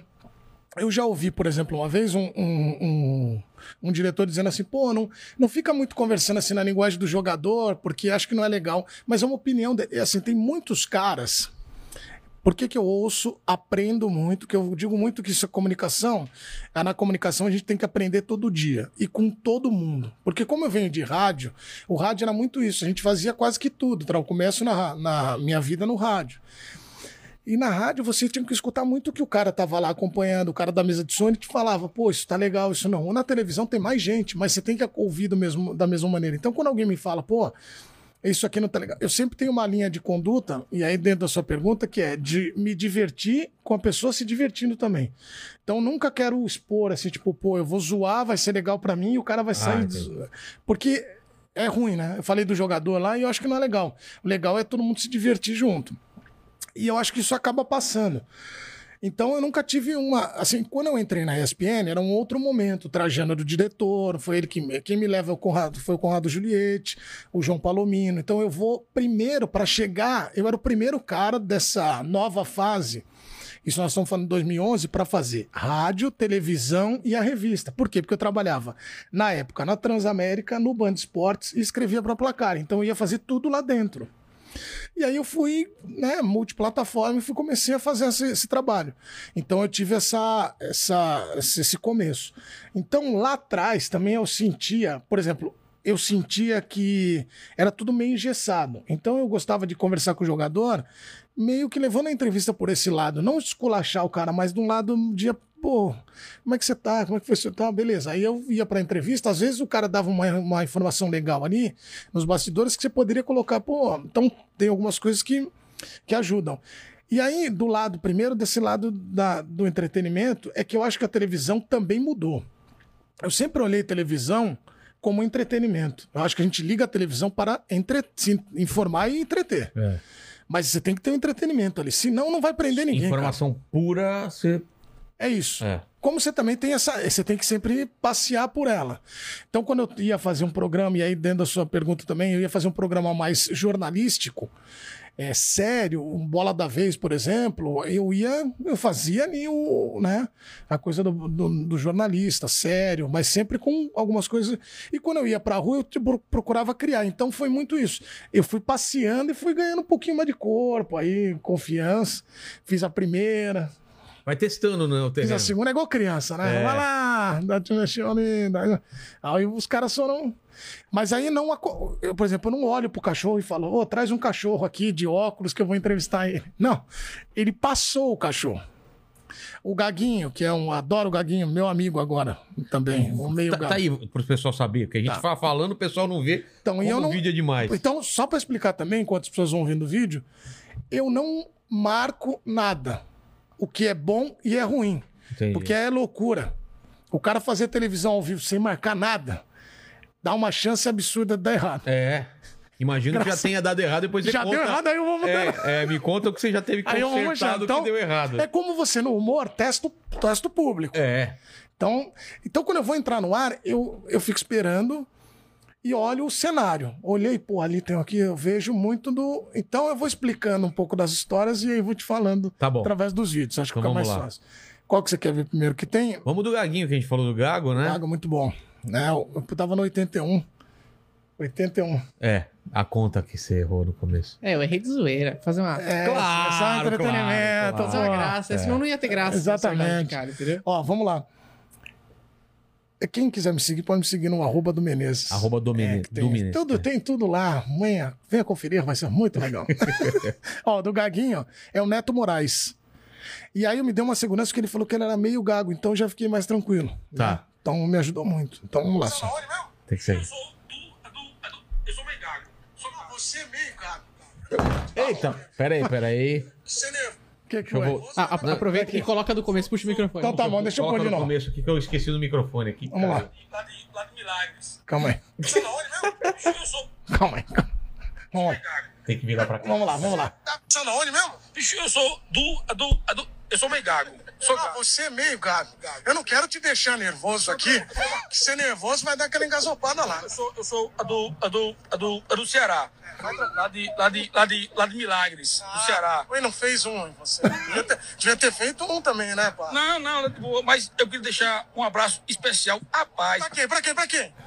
Avô, avô, avô, avô, avô, avô, Filipão, Filipão, meu coração, Filipão. Maravilhoso. Você é maravilhoso. Você é maravilhoso. Qual é o seu nome mesmo? Ma- é, Neto Moraes, conhecido como o, o, o, o, o, o Gaguinho. pô. Ah, que beleza. Quando vocês acham que nada vai acontecer, Esse rapaz surge. Manda pro William. Falei, com você, William. William, William, um, um, William. Com você, William, um abraço, meu irmão. Mano, dá um negócio quando você fala, já tava tudo bem, aí você fala, Ah. manda com você, Mas William. aí foi trairagem. Aí não, foi trairagem não, trairagem, trairagem não. Vou defender aqui. O cara já tinha se. Ah, William, William, William, William. Deixa eu contar pra vocês. Ó, o Neto Moraes, a história do Gaguinho, um abração pra ele. Eu fiquei tão feliz quando o Palmeiras foi campeão da Libertadores, eu tava cobrindo o jogo. Ele me mandou uma mensagem, pô, foi no jogo da Libertadores, você me entrevistou, e as pessoas aqui, porque aí que tá o lance, que eu acho que é tão legal, a televisão, a comunicação, um podcast é capaz de mudar vidas e pessoas. Eu vou te falar onde nessa relação de, pô, aconteceu uma coisa comigo lá que é inesquecível. É. Isso é legal. Num show de humor tal. Isso é legal. A gente só tá aqui por isso. Porque senão a gente fazia, botava um negócio e ficava batendo papo e não, pô, ah, entendeu? Quero, quero que a pessoa assista esse, e busque essa diversão e tenha. E o cara teve. Aí ele falou, Edu, eu ando aqui na rua, Pessoal, Gaguinho, ó o Gaguinho, meio gago, como é que tá? Ele criou um Instagram, arroba meio gago. E aí ele, ó, o Instagram tá bombando, o pessoal, tu não é o Gaguinho do Edu tal. Então, eu, pô, tô feliz demais tal. E aí a gente teve essa relação. Quando eu entrei no ar, eu já tinha entrevistado uns torcedores. E eu olhei pra ele, ele tava com aquela carinha de tipo, eu queria falar. E eu acho do caramba isso, que aquela carinha tipo, ele tá se divertindo sem fazer parte da entrevista. Falei, eu vou nele. Eu vou, ne- vou Neto Moraes, vou no Neto Moraes, que eu não sabia quem é. Quando eu entrevistei um cara, você vê que tem um cara do lado dele rindo. É. Eu já tinha entrevistado um outro cara e ele era o último. Quer dizer, já era pra eu ter devolvido pro estúdio, né? Você é falando negócio de televisão, né? Só que aí eu falei, agora. Vou continuar aqui. Aí eu fiz a última, olha, vou fazer a última. Quando eu- ele falou, sou meio gago, daí eu, ah, não digo que tá. Aí- Usava pra. Já e aí ele- não aproveitar. E se foi tão genial, e aí ele devolveu pro William, e aquilo ficou muito legal. Quando eu saí do ar, ele ficou mó feliz, tiramos fotos, tudo. Então, esse é um lance. E a galera, pô, não acreditava, né? Porque eu não combinei. As pessoas acham, pô, ele combinou, pegou, não combinei. Porque como é que eu ia chegar? Quem é que Quem é que é gago? é, não, ia fazer isso, né? Então essa- essas coisas vão acontecendo.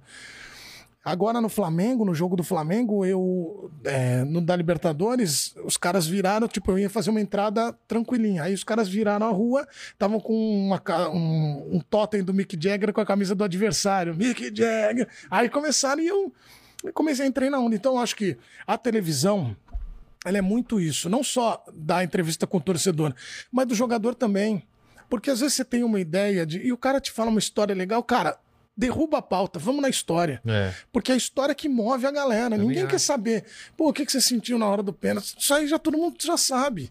Agora, quebrar um pouco esse protocolo e levar por um lado Também mais entretenimento é legal. Também, por isso que eu gosto de podcast, por isso que eu quero falar com mais jogadores, porque Vamos, me importa é, esse, pô, esse pra lado é pessoal, né? Essas coisas que você conta. E a outra, o outro vídeo é do, da, da- do Eu não lanche. sei qual que ele quer. Do lanche lá do, Tem do, aqui. É, tem, tem o do lanche e tem o do cachorro, né? do cachorro a gente nem viu antes aqui. Do lanche eu já vi antes. O Do, do cachorro, eu não vi. O do cachorro é uma explicação. Tá.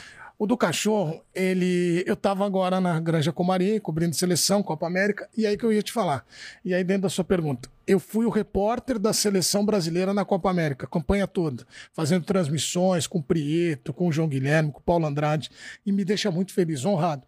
Mas eu quero terminar sempre uma cobertura olhando e, pô, cara, eu agreguei. Né, dessa maneira, dessa, dessa. Claro. Então, quando eu tenho uma. Eu tô fazendo a transmissão e eu sei que ali é o hard news, eu vou na linha do hard news. Eu não brinco com a notícia. Agora, quando eu estou entrando no ar e eu sei que eu posso repetir uma coisa, que uma, uma informação de 15 segundos já, é- já deu, e se eu tenho um personagem, uma história saltando do meu lado, eu preciso colocar ela na televisão.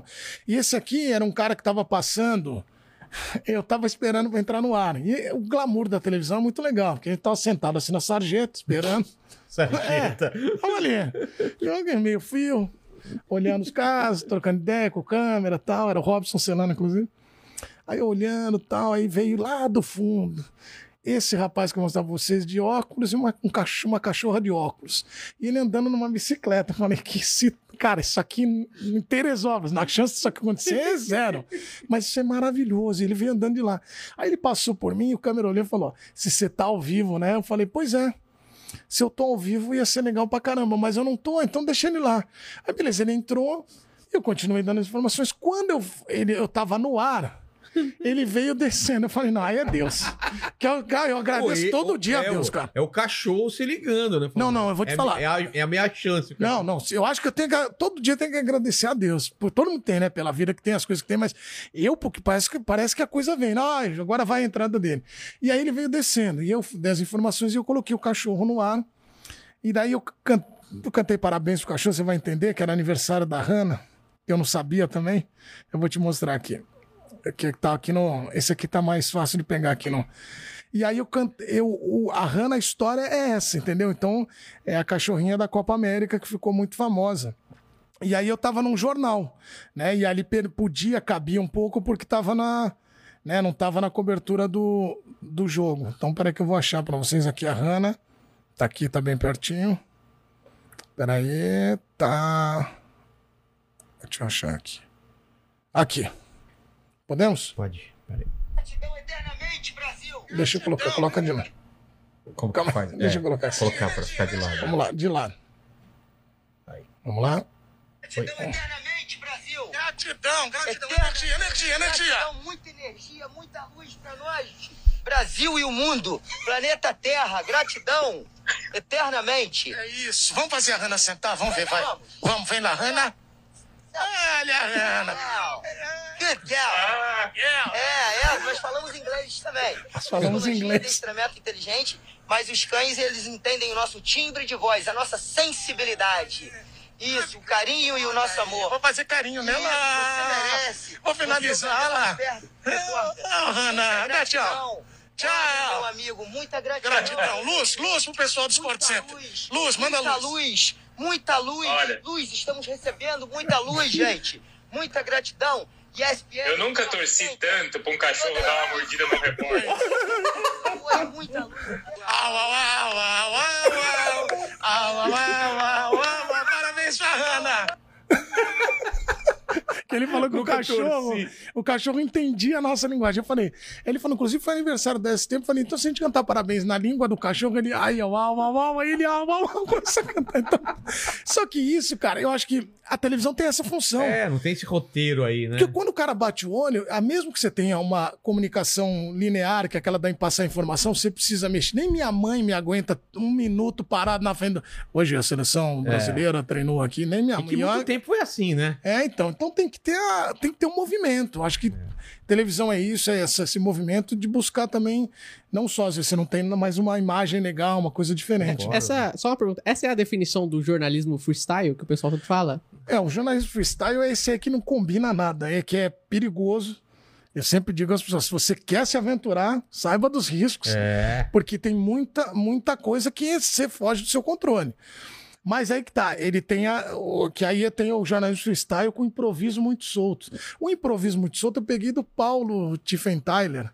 Você conheceu o Paulo que fez o Larica Total? Sim, sim, claro. E, pô, eu acho o Paulo genial. E aí, no final, tinha um. um- eu sempre achei, eu sempre fiquei olhando, sempre em todos os programas, falava, por que, que eu posso tirar daqui para o meu trabalho?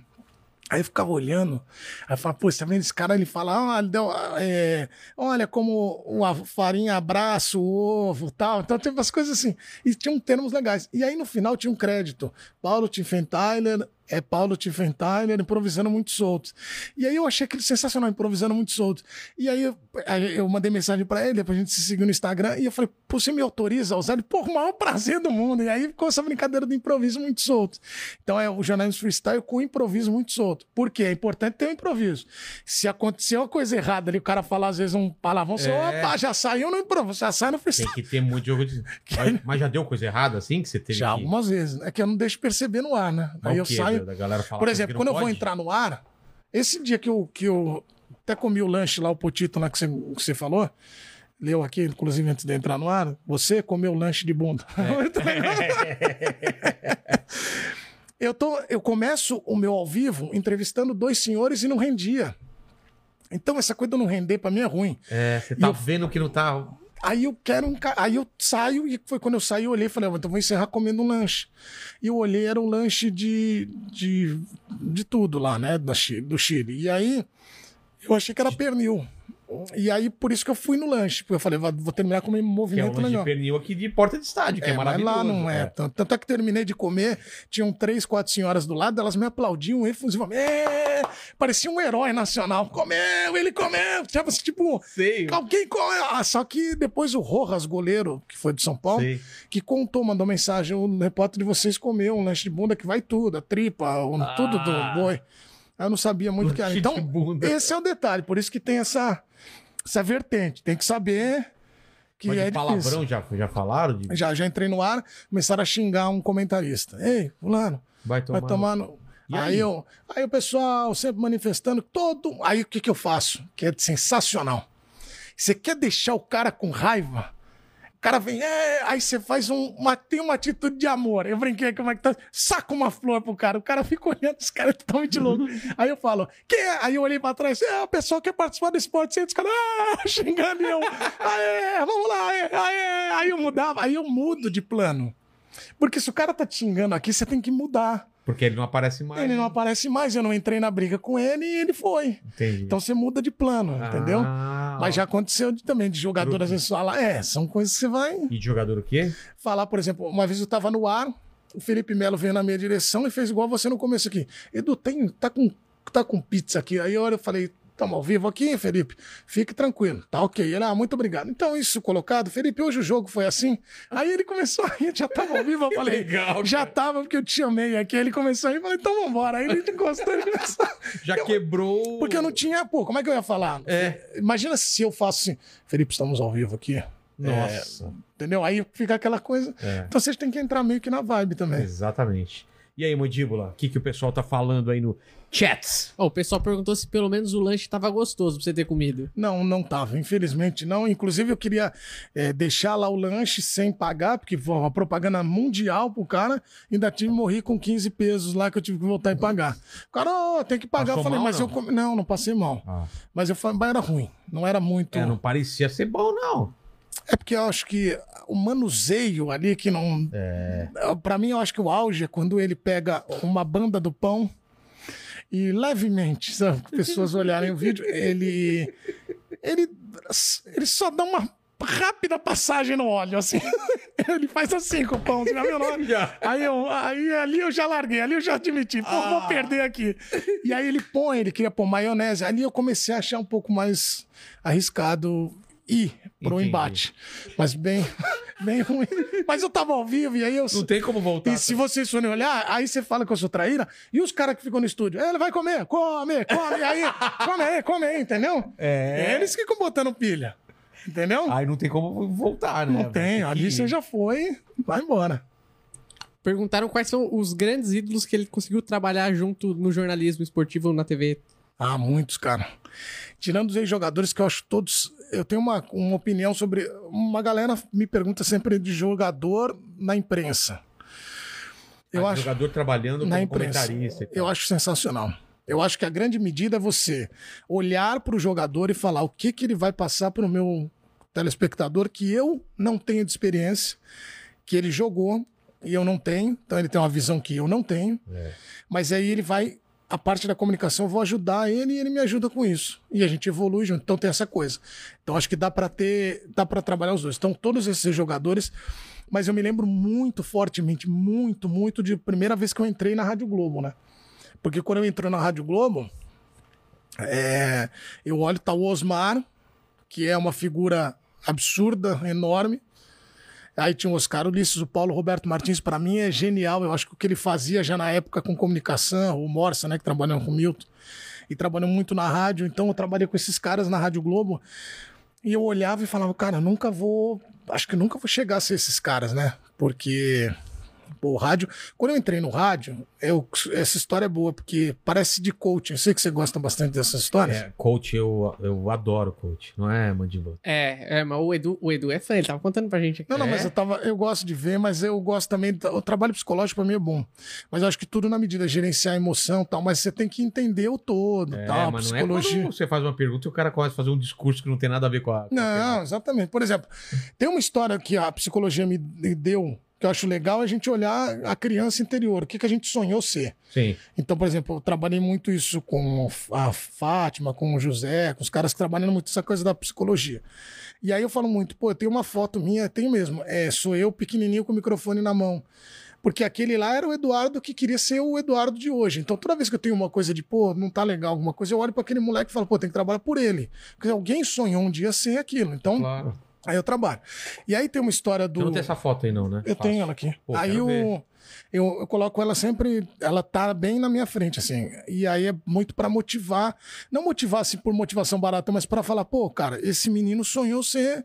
Eu tenho uma frase na, na- na minha sala que tem muito a ver com isso, que é, é assim, se lembre por, se lembre por que, que você começou, não é? É, é isso. Porque senão você esquece às vezes o negócio, começa a reclamar e fala, meu, lembra por Não, que, que você começou. é isso. E Você- outra Às vezes você tá no meio do caminho ainda. Não, e outra coisa, a gente tem muito muita ansiedade, né? É. Eu sou muito ansioso, mas eu acho que a gente tem uma coisa que a gente tem que lembrar sempre dessa, dessa criança, desse cara que sonhou, porque a gente vai entender por que, que o processo tem que ser assim, evoluindo gradativamente.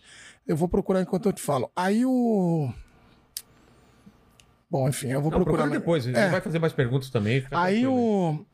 Eu tava falando de entrar, assim. Então, esses caras me ajudaram muito. Quando eu entrei na rádio, que eu tava te falando, ah, eu vou contar uma história aqui de coaching e tal. Sei.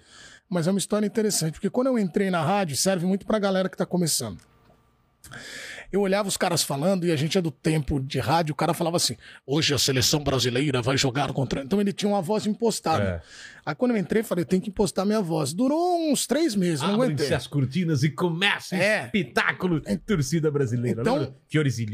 Fiore e tal. E aí, eu, na, na época da Rádio Globo, eu trabalhava com esses caras. Então eu queria impostar a voz. Hoje eu, eu cobri o São Caetano. São Caetano hoje treinou e tal. E aí apareceu o Alberto Roberto. Não era o Eduardo. Aí durou uns três meses eu falei, isso aí não vai dar Você vê que certo. o Mandíbula nem riu, ele nem sabe quem é o O que é o Alberto, Alberto Roberto. Roberto? Eu sei, pô. Quem mas é? o personagem de Chico Anísio. Ah, pensei que ele ia meter do Golias. Oh, é, Aí ia todo meter um Golias aí, Não, o Praça é Nossa. Eu sou novo, mas a cultura tá aqui, permeia no, no Ah, manto do meu... Vamos outra continha aí, enquanto isso? né? Não, Aqui, não, achei a foto falando. tinha. Ó, eu tenho essa. A foto que eu tenho é essa da esquerda. Tá. Tá? Mas aí dá pra ver por aqui. Eu acho que vocês vão conseguir ver. Tá. Tá vendo? Pô, olha que legal, cara. É essa foto que é um moleque que não tinha muita noção do que era, mas ele que os brinquedos preferidos, e aí depois se você for tocar nela assim, ó, era sempre a bola e o microfone. Olha só. Mas o microfone é absurdo. Então, o que eu sonhava nisso? Eu fazia na minha cabeça uma coisa do tipo: eu tenho uma emissora de TV. E aí eu apresentava os programas. Tanto é que esses dias me fizeram uma pergunta meio maluca assim. Você quer ser repórter, apresentador ou comentarista? Daí eu falei, cara, eu já fiz os três, né? E aí eu falo, cara, eu queria ser um pouco de tudo. Mas um dia eu fiquei pensando, aí eu fui lá atrás, falei, quando eu abri a minha pastinha, vamos lá, eu era narrador, repórter, apresentador ou comentarista? Eu era apresentador. Então, eu, aquela, essa é a verdade do Eduardo. Sei. O Eduardo vai trabalhando com. Mas você vai trabalhando com tudo que é legal pra caramba. Ser repórter. com- Então eu levo hoje muito do que eu era, sonhava de ser apresentador, para o meu trabalho de repórter. Então, pra mim, tudo é um evento. Ali, tipo, tinha, tinha 10 segundos, eu brinco com os caras. Se me der 10 segundos, é tipo a Copa do Mundo, porque eu acho que é legal. O cara não pode desperdiçar uma chance. Quando você vem aqui gravar um podcast, você tem que gravar, pô, vai ser legal. É. Porque tem uma galera que faz assim: ah, vou lá, vou cumprir tabela, que amanhã tem outro. Não, vamos fazer o valer ali, né? Aquele momento. E aí eu tava falando da rádio. Na rádio eu impostava a voz, tava errado. Não deu muito certo. Eu comecei a entender que eu podia ser, né, o Eduardo. Aí fui pra televisão, os caras- primeiro que na rádio os caras falaram: esse rapaz não vai dar certo. A, a voz dele é horrorosa. esse rapaz não pode trabalhar na rádio. Aí, aí televisão, fui pra televisão, os caras, você é maluco, isso aí não dá televisão, não dá. Dá um mês ele caiu da televisão. E aí eu continuei. Por que, que eu tô falando? Porque eu acho que é a nossa verdade. A gente tem que trabalhar muito com a verdade. De rádio, cara, tem um. E ainda bem que na televisão, no esporte, não precisa ser bonito, né? É que é o seguinte: se eu fosse muito bonito, porque hoje eu sou bonito. Quem é bonito? Quem é bonito no esporte? É Vamos o que eu digo muito. Não Eu, tem. eu, eu, eu acho Não, que eu fora sou... você. Quem? Mandíbula. Bonito? Bonitão. Não tem. Ah, é difícil falar assim. né? Lindo. Tinha aquele cara que era da Globo que saiu o lá. Luiz Andreoli? O cabelo é, grisalho lá, o. O molecão, o. Pô, Moleque. esqueci. Oh, ah, o, O Ivan Moré? Ivan Ivan Moré, Moré, né? o cara é É bonitão. uma beleza dele, né? É. Eu sempre digo que é o seguinte: você pode ser o Eduardo de Menezes, mas você tem que achar que é o Calma Remo. Tá. Tem que achar, vai, sou, tô Porque bem. todo mundo em volta acredita. Acredita naquilo. O cara É. fala, pô, ó, o cara tem... De rádio, você falou. Eu conto sempre essa. Aliás, só mandar um beijão pro meu pai, Heraldo, minha mãe, Tereza, meu irmão Fabrício. Toda vez que eu vou em podcast, eu não falo, conto as histórias deles e não falo os nomes. Ah, é importante. E um beijão pra minha esposa Roberta e minhas filhas Duda e Malu. Então elas me ajudam, essas pessoas me ajudam muito, todo mundo. Minha sogra me ajuda muito, Silésio, então, todo mundo. É, eu acho, eu acho que a gente aprende todo mundo. Mas o do meu pai e da minha mãe, é bom contar que tem várias histórias boas. O meu pai é um cara que é engraçado, que ele, ele é um pernambucano e ele veio para São Paulo e conquistou tudo com muito trabalho, estudando dentro do limite que dava. E, pô, hoje tem uma vida muito legal e me criou, criou meu irmão. E aí, quando a gente comecei na rádio, meu pai falava assim, ó. Ele não falava nada pra mim, né? Aí um dia, passou um tempão, já tava na ESPN e tal, foi aniversário do Conrado Juliette, um cara que trabalhava comigo e trabalhava na Rádio Globo na época. Aí meu pai já, todo mundo já tava mais pra frente, tomando um, Guaraná diferente e tal, todo mundo bebendo. Aí ele chegou pra mim e falou, pô, que felicidade aqui seu aniversário, aniversário dele, pô, muito bom ter vocês aqui. Aí me abraçou, abraçou meu amigo. Vocês sabem, vou contar uma história pra vocês, nunca contei pra ninguém. Quando vocês começaram na Rádio Globo, eu ouvia vocês direto e eu falava pra sua mãe, viu, Eduardo? Tereza, vamos nos preparar, preparar, preparar a cabeça, pra ajudar o menino, porque esse menino não vai dar certo.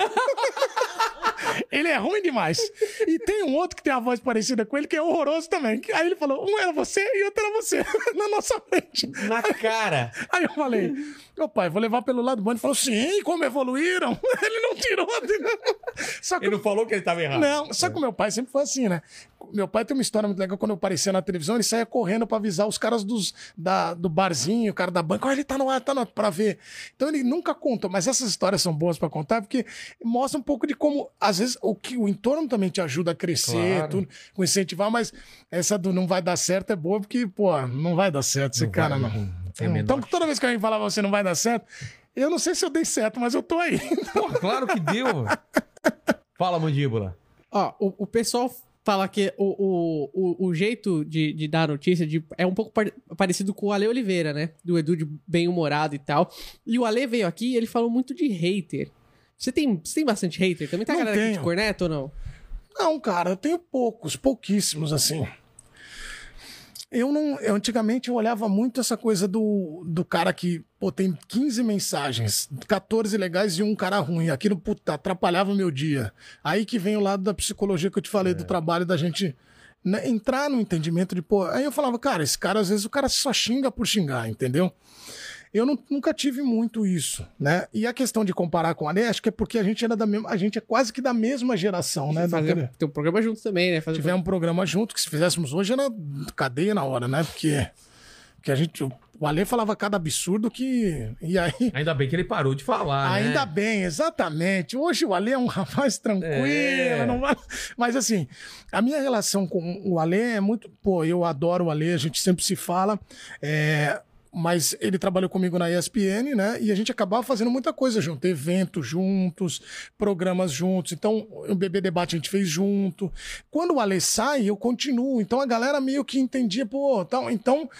Eu, eu até entendo isso aí, né, de comparar tudo, mas eu acho que cada um tem seu estilo, né? Por exemplo, as pessoas falam muito, ah, o Edu, quando tá comentando, lembra o Alê. Quando ele tá na reportagem, é o Márcio Canuto. O outro não sei o quê. Nossa. Ah, e aí eu lembro muito, sabe o que, cara?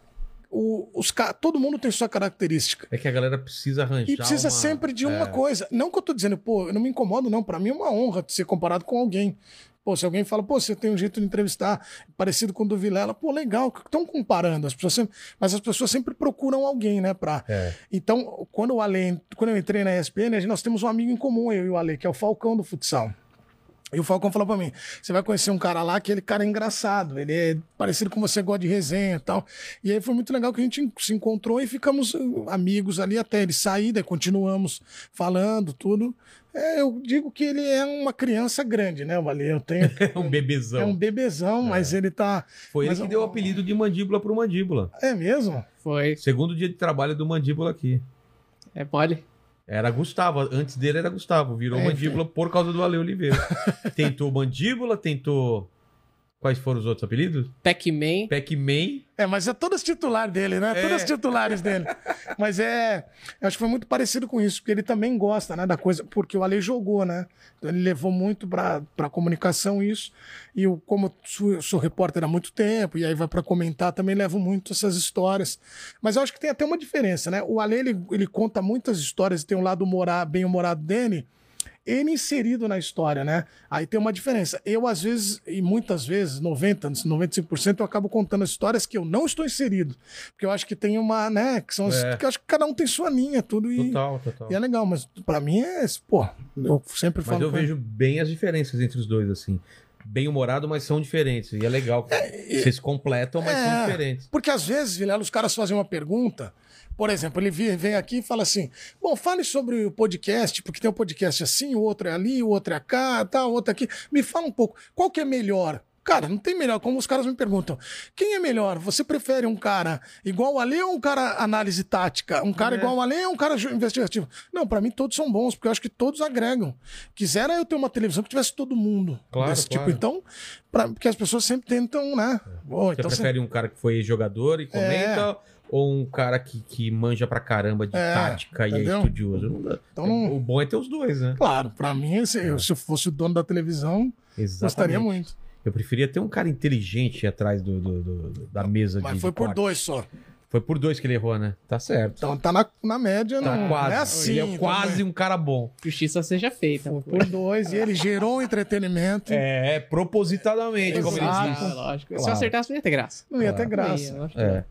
Ó, eu mandei algumas pra você aí no, Mandou no computador aqui? também. Então manda aqui. Mas aproveitando o que perguntaram, inclusive o Saulo fez uma pergunta legal aqui no chat e ele falou o seguinte, cara, que hoje a gente tá numa onda de os jornalistas esportivos muitos abrirem o time do coração, né? Ah, é. E perguntaram por que, que o Edu não, não, não abriu ainda. E não- Mas muito fácil. Posso dizer aqui que eu sempre digo, Eu meu. disse antes aqui que é corintiano? Não, meu time é Rio Branco de Americana.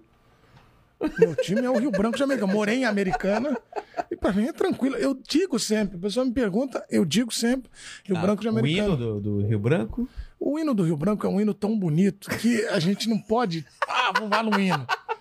Mas o- eu, cara, eu trabalhei na TV americana que é do lado do Décio Vita. Então, pô. Mas sabe que tem um. Eu, eu acho que. Mas res- cobram muito? Ou não? Não, não muito. Mas é, eu brinco sempre assim: você vai no dentista. Aí você fala assim pro dentista: time você torce? Aí o dentista: sou, Sant... sou São Paulino. Faz. Ah, então sou corintiano, vou embora. Tipo, o que que a pessoa É, quer que saber um ver, negócio né? do É. jornalismo? Eu até entendo que tem a curiosidade. Sabe? Eu respeito quem revela. Mas eu acho que revelar, às vezes, pode trazer pra você um ônus de. Ah, também tu tá falando isso porque é, é tua São prestinha. Palmeirense, Santista, Corintiano, São Paulo. Então, eu acho que. E assim, como eu te falei de respeitar as instituições, eu acho que. E como eu tô na rua sempre, porque pra mim seria muito cômodo, né? Eu falo assim. Torço pra esse time. Aí a torcida toda, ah, me abraça. Só que eu perco o carinho dos outros que eu tenho e pra mim é legal. Então, pra mim tá ótimo. Não, não tenho por que revelar. Vou revelar um dia, talvez, quando eu tiver uns 65. Aí o que que você. Não sei se é o podcast, no YouTube. É, aí você vem pra cá Uma e faz cápsula um evento do tempo. é, especial. Mas aí eu falo. É. Mas sábado você pode ficar muito feliz ou não? Na Sábado? É. Sábado eu ficarei extremamente feliz porque estarei numa grande cobertura.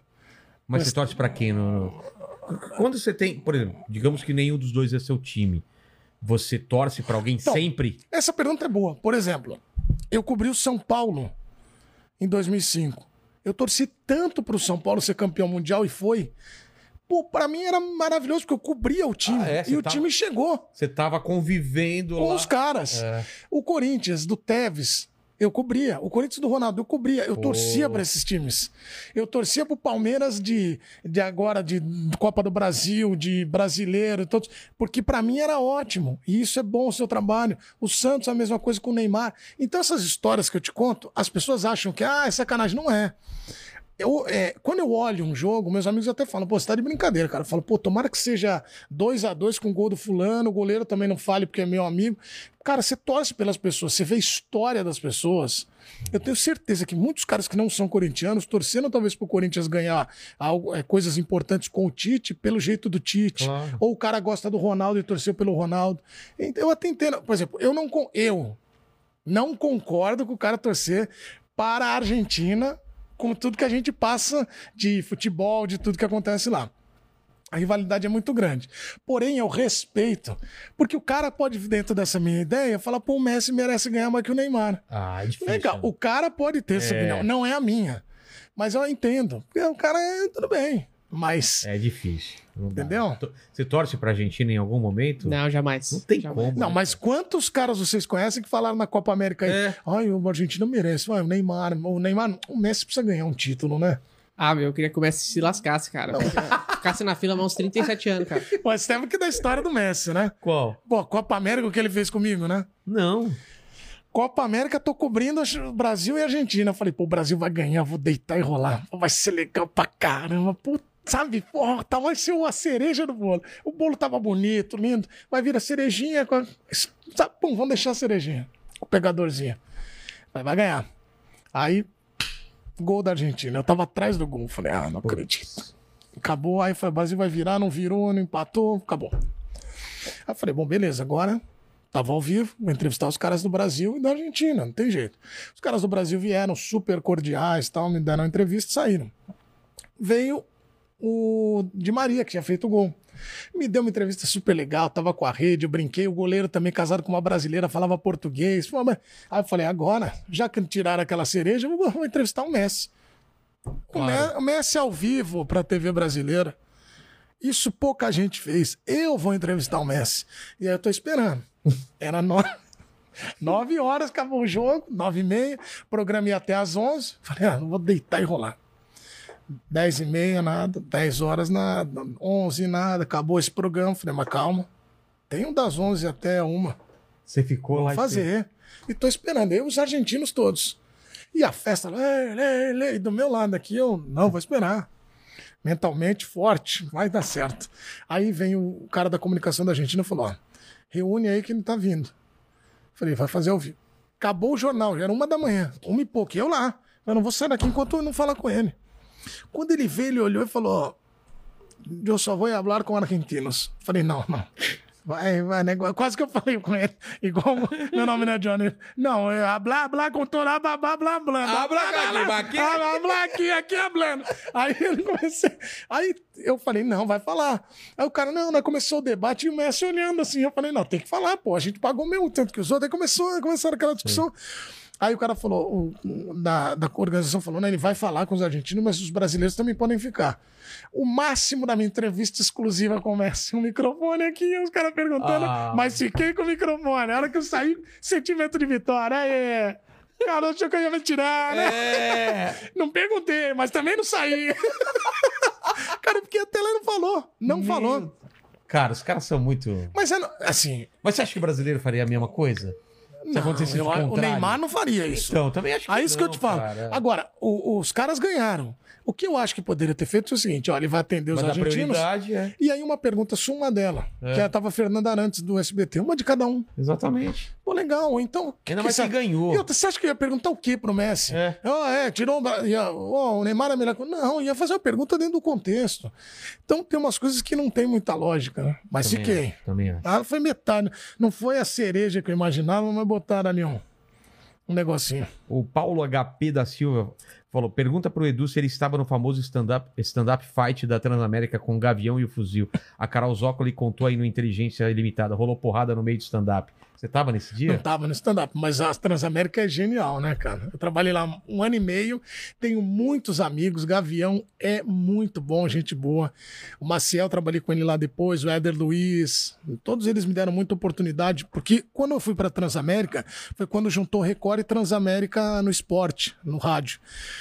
Eles juntaram e eu acabei indo. Fomos eu, Juarez e Paulo. Você me dá até a oportunidade de falar de um cara que eu gosto, que a gente falou aqui, deixei passar o Juarez.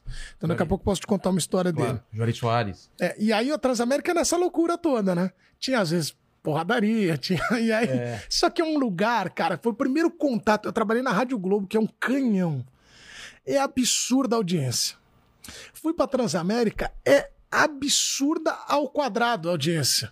Então, uma vez eu fui pagar. Com, meu primeiro contato com a audiência, cara, Transamérica é gigantesca mesmo como eu pensava. Eu fui pagar a minha conta, daí eu tava numa loja assim, na época eu trabalhava pouco em televisão, eu trabalhava no Golaço, com o Milton tal, mas não era um cara identificado com a televisão.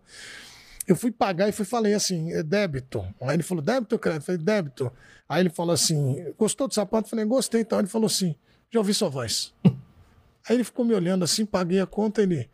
Você é o cara da Transamérica. Aí, tipo, começou. Então a audiência ela é absurda. Eu não tava nessa porradaria, não tava, mas não duvido que tenha rolado. Mas Caramba. essa é boa, porque lá tem várias histórias assim sensacionais.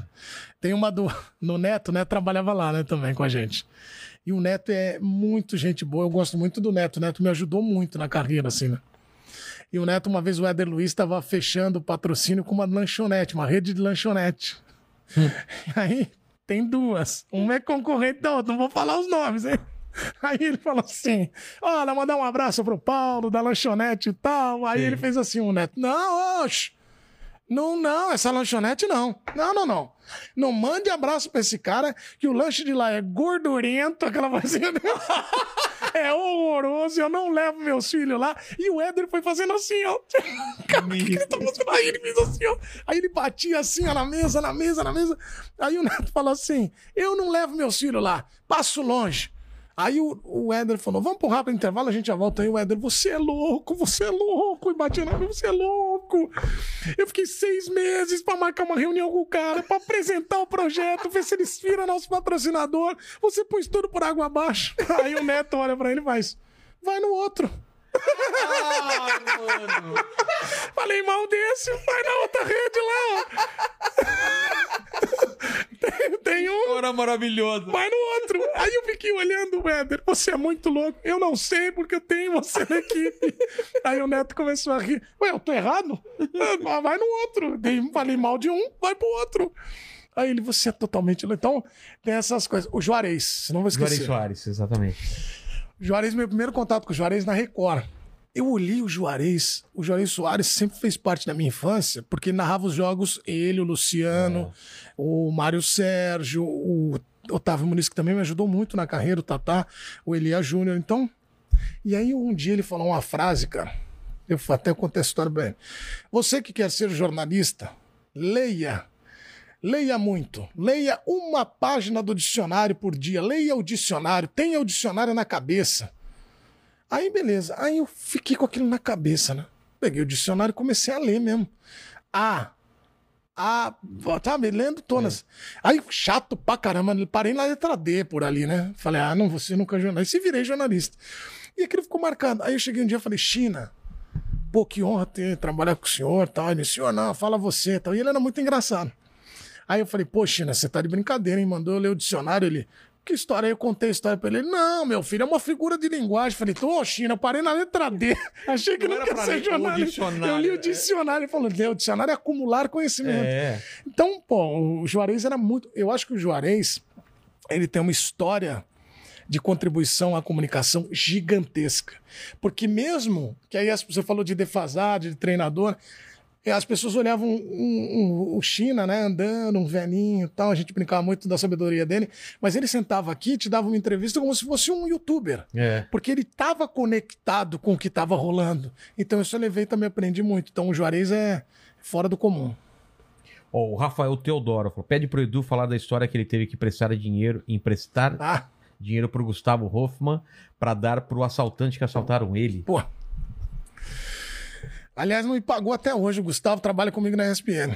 Cobra o cara aí. Cobrei já ao vivo na TV, num programa. É. Já cobrou? E Já, ele? e não pagou até agora, 20 conto. Mas assim, a gente foi. Eu estudei na PUC em Campinas.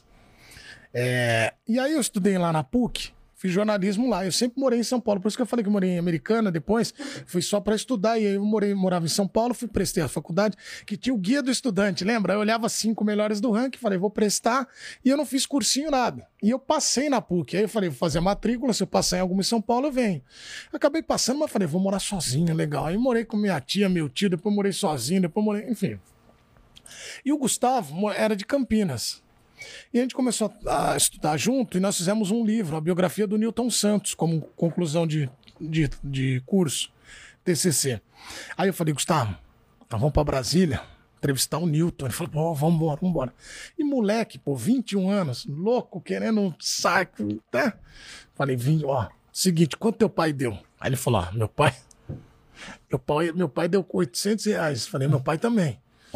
400 é uma passagem, né? pra- Só pro transporte. Falei, então, eu achei um ônibus na volta que é 120. Pegar esses 280, vamos arrebentar na noite lá em Brasília. Vamos sair, tudo. Ele, é isso aí, vamos, vamos voltar de ônibus, vamos voltar de ônibus. Compramos aí, tá, beleza. Aí meu pai me deixou no aeroporto, a mãe dele também lá, o pai dele, minha mãe, tava, entramos no avião, falei, vamos lá fazer entrevista. E na volta, falei, vamos no ônibus, ainda pegamos a noite, que eu falei, vamos dormindo. A gente chega, pega o metrô até o aeroporto e sai pela. Olha a cabeça do moleque. Sai como? Gigante, igual herói. Herói. O livro tá aqui, tudo, tem 280 na noite, arrebentando. Aí eu falei, a gente vai sair como herói. Aí ele, não, do caralho, vamos fazer isso. Aí nós voltamos. Quando a gente tava voltando no ônibus, pegamos ônibus em Brasília e a gente tava voltando e na cidade de Catalão, em Goiânia, tinha uma, uma gangue que assaltava ônibus. E eu tava dormindo, eu aqui no corredor, ele aqui na janela. Eu tava dormindo assim, daqui a pouco, pau no fundo. O ônibus para e um pau, um barulhão. Quando eu olho pra trás, a janela quebrada. Eu Falei, pô, tacaram uma pedra. Aí os caras entraram, acaba, perdeu, perdeu, perdeu, assalto, é um assalto. Aí eu olhei e falei, cara, o que que é isso? Nós estamos sendo assaltados. O ônibus parou. Entraram uns cinco, seis caras e foram roubando. A gente tava tipo na poltrona 27. E os caras, um, dois. Aí eu, ele vai, só queremos dinheiro e celular. Aí eu fui levantando assim a mão, pra, falei, vou pegar as fitas. Se os caras levarem a mochila, Ferrou. nós vamos perder tudo que eu vou contar pro meu pai, pra minha mãe. Vamos, pô, perdemos o trabalho.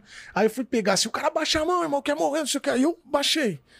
Aí ele falou celular e dinheiro. Aí eu tirei o celular, porque lembra daquele pequeno? Era um, aquele da. Tinha cor?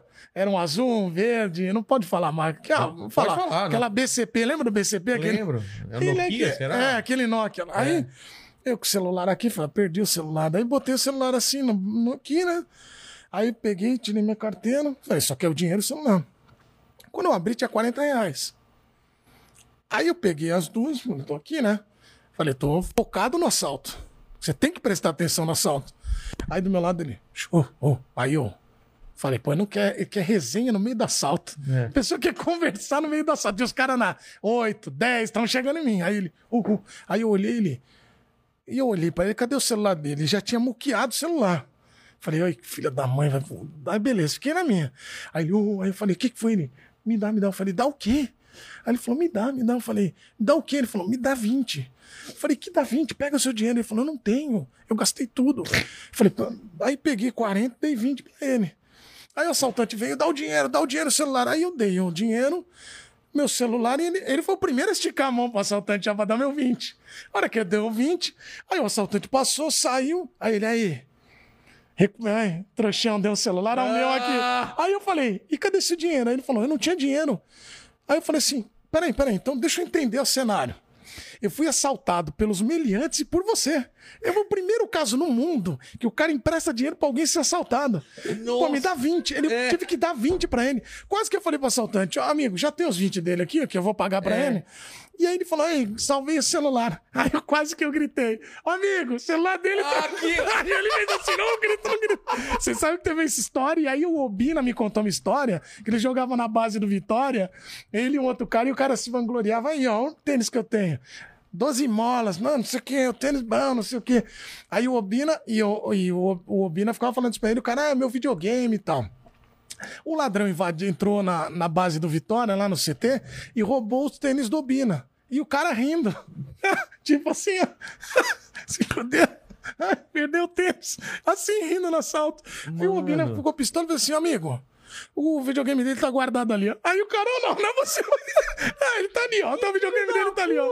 Aí ele, porra, meu, ele falou, você ficar rindo no meu assalto? Aí o cara, ó, beleza, irmão, me abre. Tem mais alguma coisa? Não, não tem. Os dois começaram a brigar no assalto. Um brigou e eu emprestei dinheiro pro meu amigo ser assaltado. Que Então fantástico. ele tá vivo até hoje com os meus 20 reais. 20 reais, E não pagou até E não é hoje. só 20 reais, né? É o que ele fez por tudo, mim. é, Foi muito fez, foda. é, exatamente. Salvou o celular dele. É. Aí, só pra terminar a história. Voltamos pra Brasília. Sabe como nós voltamos pra São Paulo? Ah. De avião. Passou no cartão da mãe dele, tive que pagar pra ele depois. Quer dizer, eu fui assaltado de novo. Tive que pagar passagem pra ele. Porque eu falei, como nós vamos voltar de ônibus? O ônibus ia chegar depois do horário do avião. É. Aí tivemos que pegar um voo de manhãzinha. mano. Não, foi realmente marcante. Rodrigo Maurê. Assim como, assim como o jornalista tem contato com a galera, acho que os jogadores deveriam fazer o mesmo. Um contato de um ídolo muda a vida de uma pessoa, principalmente crianças. É, eu já vi muito isso. Porque eu acho que ele tá dizendo que é mais fácil ter contato com o jornalista do que com, com os ídolos, é isso? Pelo que eu entendi, é, né? Que ele quis dizer. Ah, mas ele tá falando também da, da resenha do jornalista, que o jornalista é. Não, mas ele é- falou, falou que tem mais contato, que o contato é mais, é mais fácil com o jornalista do que com o jogador.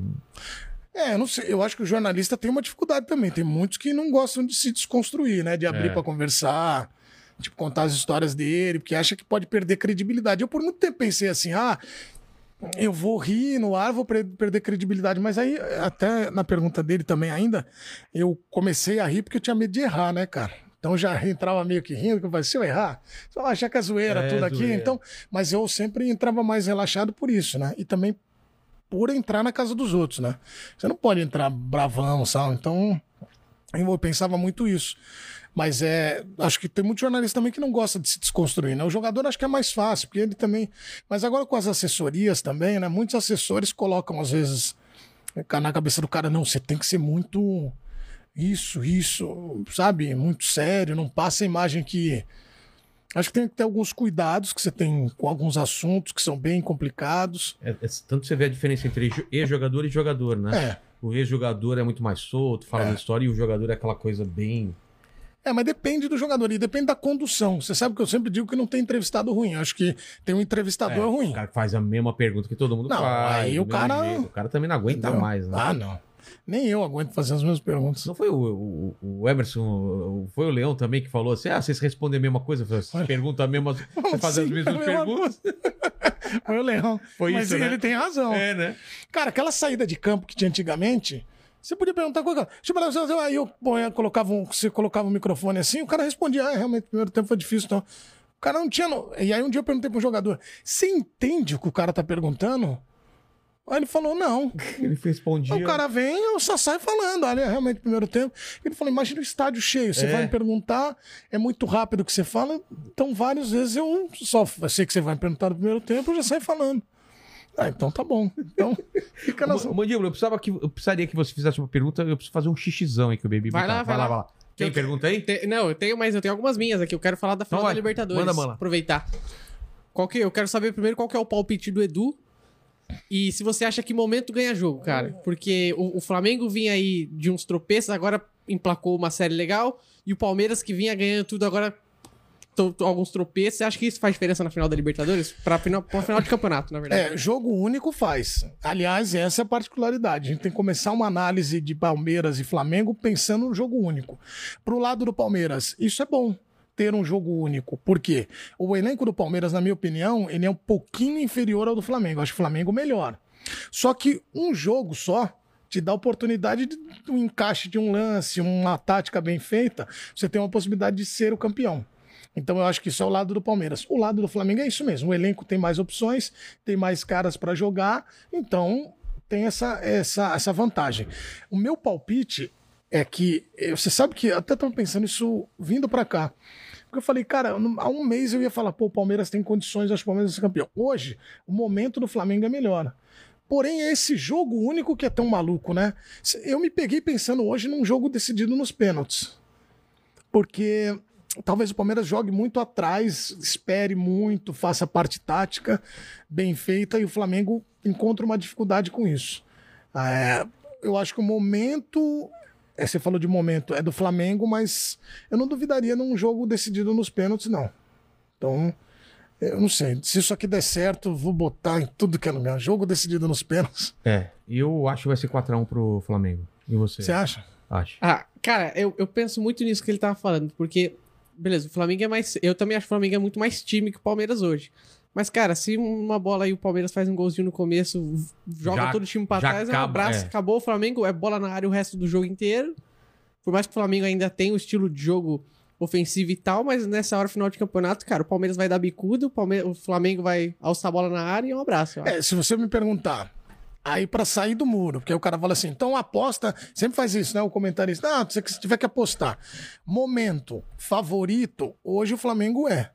Mas o Palmeiras pode, nesta situação de jogo, sendo um jogo só, igualar e guardar um ali e mudar o panorama. É. E acho, tava conversando isso com o Silas, que foi jogador e tá, é nosso companheiro lá.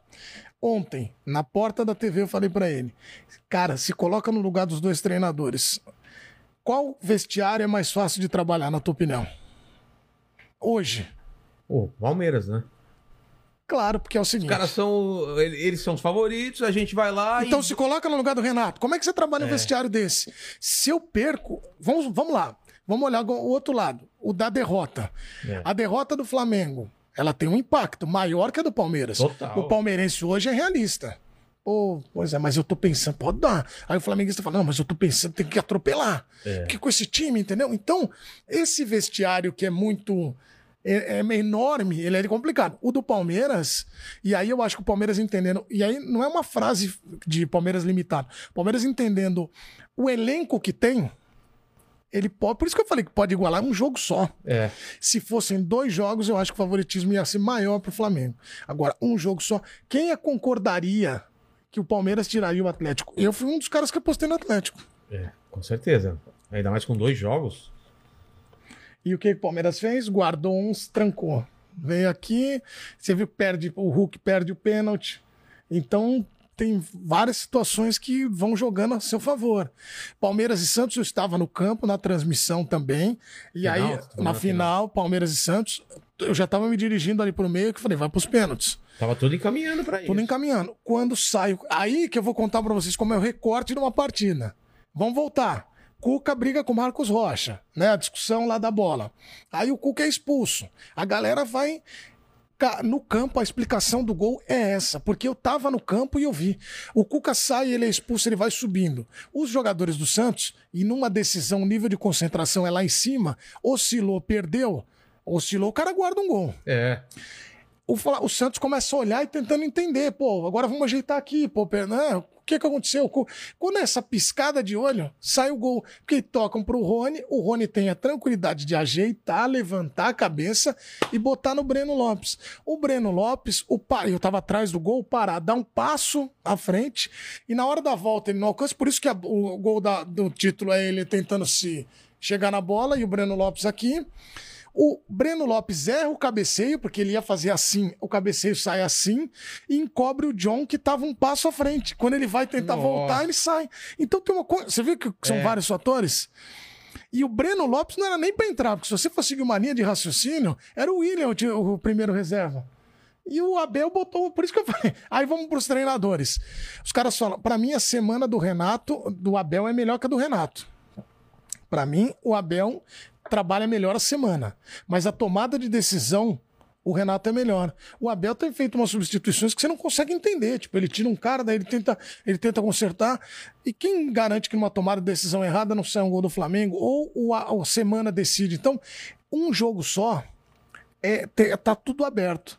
E aí a gente vai pra discussão: quem é favorável a ter um jogo ou ter dois, né? É. Eu, eu, Eu, acho- eu gosto de dois. E eu- você? Eu gosto de um que é pros outros jogarem, né? Quando Ah, não, é. Não, mas eu ainda gosto de dois, né, cara? É, eu acho que esse um, Ah, não, entendi o que você falou. Como telespectador é muito melhor o um, Um. claro. como treinador, eu queria dois. É. E dois, um na casa dele, outro na minha. Porque, com todo o respeito que a Comebol fez com Atlético e, e Bragantino, pô, tinha público lá pequeno, É. muito pequeno no Uruguai, cara. Ninguém. Pra e os caras eh, são duas marcas gigantes. Pô, nem o- pô, Arena lotada, É. São Paulo lotado. Não faz sentido. Não faz isso. muito sentido essa final, essa rodi- esse rodízio de final. Mas né? você sabe por que que foi isso? Comercial, né? É? Então, é a Aí parte é- comercial. aí é complicado. Fa- Fala, Mandíbula. Eu queria falar ainda da final da Libertadores, se o... Mas vamos falar pro pessoal aí nos comentários deixar, deixar os palpites aí também, né? Ah, com certeza não. O pessoal tá palpitando bastante aqui. É? O que, que É. tá dando mais aí? Ah, ah, tá dando mais Flamengo.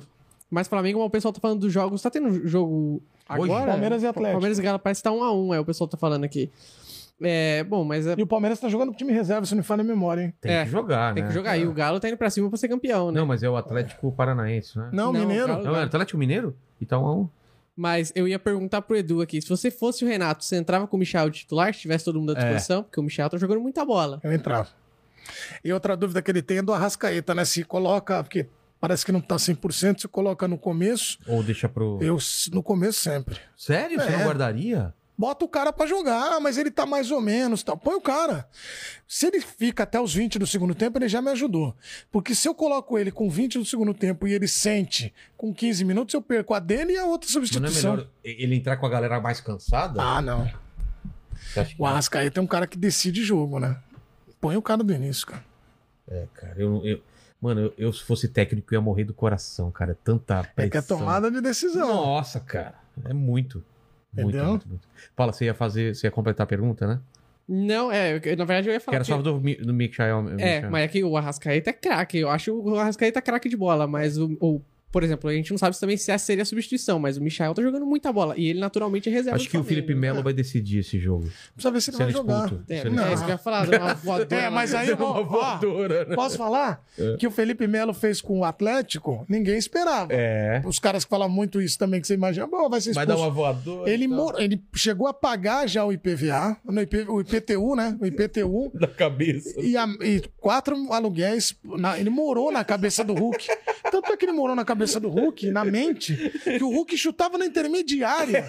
Pô, não é o Hulk que joga lá no, no meu time, lá no Sem Qualidade, lá que é o, o Hulk, ah, o fulano é forte, é o Hulk. É o Hulk, Hulk mesmo. É o jogador de seleção.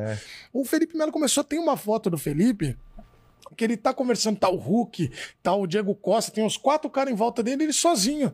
Porque esse cara, ele traz um respeito. E o cara começa, meu, esse cara é chato, entendeu? Uma marcação. E aí ele cresce. Então, e o Felipe tem uma função tática importante, né? De passe, né? Ele tem uns passes com qualidade. Eu acho que ele se controla. Talvez se fosse há três, quatro anos que as pessoas falam muito dele. E aí eu acho que ele também fez essa autoanálise, mas ele mudou muito, eu Melhorou acho. É. bastante. Ó, o Pedro Lourenço perguntou aqui, ó. Pergunta pro Edu sobre a história do Deus tá vendo. Ah, Deus tá vendo é boa. O pessoal gosta dessa aí, faz muito sucesso. Também outra boa do Gilson Klein. Deus tá vendo. O Gilson falou que trabalhava no interior, lá no Rio, trabalhava na, na- né, fora dos, dos grandes times ali, trabalhava no Friburguense. Né? Acho que o Friburguense trabalhava no interior, né? E aí tava tendo bom sucesso em Friburguense, jogo. E aí um atacante bem religioso tal, tentava ali, pô, levava a bola, pum, tocaram nele, aí ele, pum, caiu, aí ele, pô, professor, falta, falta, aí, professor, levanta, levanta aí. O, o técnico, levanta, o técnico não, o juiz, levanta, levanta, pô. Tá de sacanagem, ele falou, professor, o senhor não marcou, Deus tá vendo. E saiu. Cruzamento na área, ele bolou com o zagueiro, caiu, pênalti, pênalti, gritou aí o juiz, vambora, vambora. Aí ele falou, professor, o senhor não marcou de novo, Deus tá vendo. aí na terceira vez, o cara embolou de novo, ô professor, vai vai cartão pra ele, ele falou, "Vai, levanta, levanta. Aí o cara, olha professor, Deus tá vendo. Ele falou, não aguentei mais. Olhei pro cara e falei, vem aqui, meu filho. Você acha que Deus tá vendo? Friburguense, bom sucesso. Deus tá vendo Flamengo e Vasco no Maracanã, tá no mesmo horário. Deus tá lá, Deus não tá aqui vendo essa pelada tua. Você é chato e ruim. Então, Deus não tá aqui, Deus não tá vendo esse jogo. Deus tá no Maraca, Flamengo e Vasco, não tá vendo esse jogo. Então, para de encher meu saco. Aí o cara. Não é Deus tá vendo, pô, tem umas coisas que. Não, ele tá lá, não, não tá aqui. Ele tá lá. Aqui não. tá no Maraca, pô. Então essa do Deus tá vendo é boa, porque muito o cara toda hora, pô, Deus tá vendo, pô, Deus tá vendo. Isso é chato, cara. Entendeu? Deus não tá aqui. Deus tá no Maracanã, Flamengo e Vasco. Não tá vendo essa coisa que vocês estão fazendo aqui. Então, é meu, tem. O juiz também é bom, o juiz sofre, hein, cara. Porra. O Godoy conta com o Gilson Batata, um atacante da, da, do Campeonato Paranaense. Na época tinha o lance do Fantástico, o gol do Fantástico. Não tinha tanta câmera assim. E o Godoy foi apitar lá no Paraná. Eu trabalhei com o Godoy na Transamérica. Aí o Godoy falou pra mim, pô, o Gilson Batata foi, levou a bola assim no canto, para que ele deu um tapinha, porque o, jogador sabe o movimento, né? O juiz tava meio no ângulo assim errado, ele caiu, o Godoy pênalti. E o jogo foi decidido naquele lance. E era o time visitante. O Godoy para embora, os caras dos donos da casa foram em cima dele. Ele teve que sair dentro de um- do porta-mala de, uma, de, de um camburão. Caramba. Os caras chacoalhando o camburão, beleza. Foi embora. Aí ele falou: tô vendo fantástico. Lances do domingo. Gol. Aí um gol polêmico. Gilson Batata, ludibriando a arbitragem. Ele falou: não tem problema. Vou encontrar Gilson Batata. Fica tranquilo. Uma hora eu encontro. Três anos depois, o Godoy apitando Paulistão. Capitão da União Barbarense, Gilson Batata. Tudo bem, professor? Aí ele fez assim: não me cumprimento. Aí o Gilson Batata, o que, que foi ele? Por sua causa, tomei chute na bunda, saí num porta-malas, fica tranquilo. Aí ele, professor, o que acontece no campo, morre no campo. Ele falou assim: exatamente. Nunca mais você vai esquecer dessa frase. Começa o jogo, olha, olha pro adversário e faz assim. No 9, não tem falta. Pode descer o pau. Aí olhou pra ele e falou: Você vai tomar chute na bunda, vão chacoalhar você igual me chacoalharam e não tem nada. Ele, ô, professor, você vai fazer isso. Começa o jogo, os caras levantando. Parecia, dava nele pra lá, pra cá, porradaria. Aí ele com 25, ele mentira, mentira, que eu vou, pô, eu vou, os caras vão me matar aqui. Saiu no, no intervalo. Não, tá louco, ele vai matar. E o Godoy lá. Falei pra você, o que acontece no campo, morre no campo. Fica tranquilo. Eu falei que ia te encontrar. Ele, não, professor, você é muito magoado. Não, magoado. Fica tranquilo. Eu vou. Esse cara, meu, é. Tem as histórias antigas também, né? Do, do o juiz que tava comprado, né? Do cara que vai bater o pênalti e o cara erra uma. É, o do duas Boleiros. Vamos. Não tem do Boleiros. Mas falam que aquilo é baseado numa história real mesmo, É, né? eles falam muito que tinha uma época, um, um- eu me esqueci o nome dele, um hábito que falava muito pros caras, vamos, é nossa, é nossa. É, é nossa, é nossa. é nossa, é nossa. Então, Sabe dessa história, Mandíbula? Essa eu sei, o juiz pediu pro cara sair e bater outro. Não, né? falou É, você é. não, né? Ô, Você Falou, errou dois pênaltis, não, velho. não, aí, aí não. Entendeu? Mas tem várias Mas dessas. esse do é nosso, pô. É nossa, tem. Os caras faziam muito de sacanagem também, né? Ah, é? É, pô, é no... Então, o- o- os caras, os árbitros falam. Eu trabalhei com o Sálvio, né? Com agora a Renata Ruel lá na lista, o Simon, o, o Godoy. E eles falam, assim, o diálogo com os caras é muito bom, né? Porque os caras falam, meu, você não vai me encher o saco hoje, cara. Não, não é possível. Aí eles falavam que apitava o jogo do Edilson. Aí os caras, Edilson, não, não é possível. Aí ele falou, não, professor, você vai ver que hoje eu vou me comportar. Aí ele falava assim, não, não. Aí teve uma de um juiz que ele falou pro cara assim, ó, por favor, você se controla. Último jogo deu uma pancadaria por sua causa. Ele falou, não, professor, agora eu tô controlado. Tô controlado, professor, tô controlado, vou parar. Aí no meio do segundo tempo, uma porrada, ele expulsou o cara, a porradaria, ele falou, pô, você falou mesmo que tava controlado. Ele falou, professor, eu me dei uma, eu dei uma segurada, eu era chuva grossa. Agora eu sou garoa, mas eu ainda molho, né, professor? Como é? O cara vem me provoca, eu vou deixar quieto. Aí ele falou, olha a porradaria que você. Então, aquela história da embaixadinha do Edilson, Sei. eu entrevistei o Edilson, a história de bastidores é melhor ainda. Qual que é? Ele começa na. Primeiro que eles tinham feito, o Palmeiras tinha pintado o cabelo de verde. E aí, durante a semana, os caras falaram assim: é, o Edilson falou: toque em mim, que eu vou fazer uma embaixada e vou até o campo, até um outro. Vou atravessar o campo. Os caras, não, você não vai fazer isso, é desrespeito e tal. E o Juninho lateral, que é muito meu amigo Paulo Nunes, que eu adoro também, todos estão no grupo que eu te contei. Eles contam que quando o Edilson levanta, ninguém acredita. Ele não vai fazer isso no meio do Morumbi. E ele faz a primeira, a segunda, aí vem o Júnior e o Paulo para bater. E aí ele sai correndo. O Edilson falou que saiu correndo e foi embora pro vestiário. Quando chegou no vestiário, ele falou: pô, vou bater no vestiário, a porta vai abrir, eu entro. É. Quando ele bate, tá trancado o portão. Aí ele começa a gritar: abre, abre, abre. Aí o Edilson falou que tinha um senhor lá no Morumbi que ele ficava assim, ó. Deitado assim, cochilando, daí ó, ele olhou assim, abre, abre, abre, porra. Aí ele fez assim, calma, meu filho. Ele começou a olhar o molho de chave assim, Mano. deixa eu ver como que é. Ele vai, vai, vai, vou morrer. Aí ele abriu, meio que acabou, e foi embora. E o Edilson era tão louco que nesse, no Além da Bola também ele conta que quando ele deu a. Ele fala do Carembê lá, lembra? Que ele deu a. a a- é, a- ele falou que a ideia do, do, do- Ele falou assim: eu falei pro, pro pessoal do Corinthians, tinha falado pro Vampeta, eu vou fazer isso e na hora do gol ainda vou meter o dedo pra ele. Aí o Vampeta, não faça isso, pelo amor de, De Deus. não. um- É, mas não faça isso. Aí tanto é que ele faz, ele olha e o Vampeta vai lá e. Ah, não deixa ele fazer? não deixa. Você vê que tem umas coisas de campo. É. O Romário, depois eu entendi. Sabe quando o Brasil é classificado em 93? Brasil e Uruguai? Que o Romário é convocado, Sei, faz sei, gols. sei. O Ricardo Rocha me contou que Fez o, dois gols, o? Romário tinha falado assim, ó. O Zagallo não me levou. Eu estou por aqui com o Zagallo. Parreira também. Só que eu sei que quem não quer me levar é o Zagallo. Aí o Ricardo, calma, Romário, você tá convocado, Romário. Vai brigar agora? Não, fica vendo. Vou te falar, eu vou dar isso no treino, no reconhecimento, você perguntou no reconhecimento. Eu vou dar uma caneta amanhã no jogo, vou dar um chapéu e vou meter dois gols e vou dar porrada no Zagallo. Aí o, Juan- o Ricardo fala: Que isso? Você não vai fazer isso. Vou fazer. Aí ele sobe, pro- aí ele olha pro Ricardo Rocha e faz: Ó. Aí, se você for lembrar bem, ele dá uma sainha no cara. Aí ele faz assim pro Ricardo: Já foi, hein? Caneta já foi. Aí ele vai dar um chapéu. Já foi. Faz os dois gols. Aí quando acabou o jogo, o Ricardo falou: Eu corri pra seguir. Falei: Não, no Zagallo não. não vai meter. O abate de instituição não vai fazer isso. Aí ele sai levando, é campeão, classificado. entende E nada. sai- E, não entende. Mas depois vem as histórias. Olha, cara, as E essa história é muito legal do, do Romário, né? Não porque ele ia, não porque ele ia pro Zagallo, acho que nunca faria isso. Sim. Mas é uma história tão que mostra um pouco daquela coisa que a gente falou da personalidade. É. O próprio Edilson, ele dá a caneta no Mascherano, ele fala pros caras, ó, vou dar duas canetas no Mascherano. Lembra que ele jogava no São Caetano? Sei, sei. E ele dá na frente do banco e faz pros caras, fala, "Fala, falta uma, hein? E dá a segunda. Então os caras são muito loucos, cara. Essa coisa do campo é muito. Doideira, velho. Sabe que eu contei aqui do Ricardo Rocha, ele contou no programa, né? No Ah, é? Bola lá que eu tenho, e ele. Pô. Por isso que eu contei aqui, porque ele já tinha contado. Né?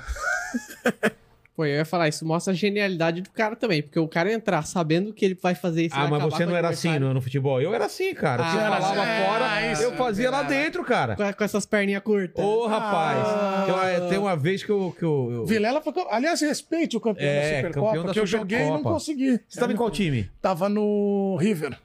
River. É, o meu time era é, composto. Talvez era mais, acho que. Eles fizeram o time Ah, mais mas você viu o nosso? Era só gordo, cara. Não, mas o nosso era mais do entretenimento mesmo. Acho que ali tinha que dar o couvert artístico. Ah, entendi. É, o time tinha o Rude no gol, Rude Landucci. Esquece. O Rude, se você der essa jujuba pra ele, ele vai deixar cair. Então já não tinha como ser goleiro. E o Rude chega e fica indignado no primeiro jogo. Pô, organização. Pô, e eu adoro os caras me pedir, tanto é que eu tô direto lá. A organização falou que ia, ia, o Fred ia no gol, que o, o Fred ia jogar no gol, que todo mundo ia jogar no gol pra zoar. Olhei aqui, só eu tô no gol. Falei, você acreditou que o Fred ia, você não ia jogar Claro. no gol. Aí ele, bom, no gol. Aí, Luxuker, o Joselito. Aí tava jogando Thiago, o. O Whindersson tava no nosso time. O Whindersson tava no Tava time? no nosso time. O Whindersson é um bom jogador. Joga bem, né? Joga bem. Eu mesmo vou pegar aqui o, o- o- a foto do time para você ver, para eu não esquecer de ninguém. E aí o, o time tinha é, dois, o MC. Tinha dois MCs. Eu não, não me recordo aqui, mas eu vou te mostrar a foto. Mas onde eu quero chegar? Com esse time aqui não ia dar muito certo. Porque o nosso time começa.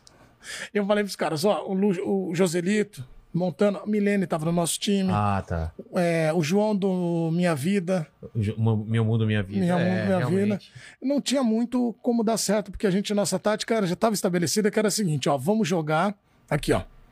Ah, o meu time tinha também é, Lucas Cartoloco, que tem reunido belas apresentações dos Sim, podcasts. sim, sim. Ele tem, temos boas memórias. Boas memórias, aqui, ó. O meu time também tinha. olha, olha bem essas duas. Eu quero que você fale o nome dos dois aqui, ó. Pra o pessoal não acreditar. Capela? Capela. E o, e o, e o Thiago Ventura? Ô, o Thiago Ventura joga bem, cara. Sim, mas o Capela não tinha contato com o futebol Não, desde Capela- a quarta série com É, o professor Capela Gregório. não tem essa coisa do futebol. É, ele falou assim: eu não jogo futebol desde a quarta série, professor Gregório. E já ali eu já vi confiança. E esse time, ele não avançou muito, porque no começo o jogo. E aí a gente falou. Sabe que o, o Ventura pediu pra trocar de time, né? Sabe dia disso? Ele saiu no São Paulo e falou que com a camisa do São Paulo, porque ele é palmeirense roxo, ele não jogava e foi pro River, cara. Então o River acomodando muita gente. É. aí.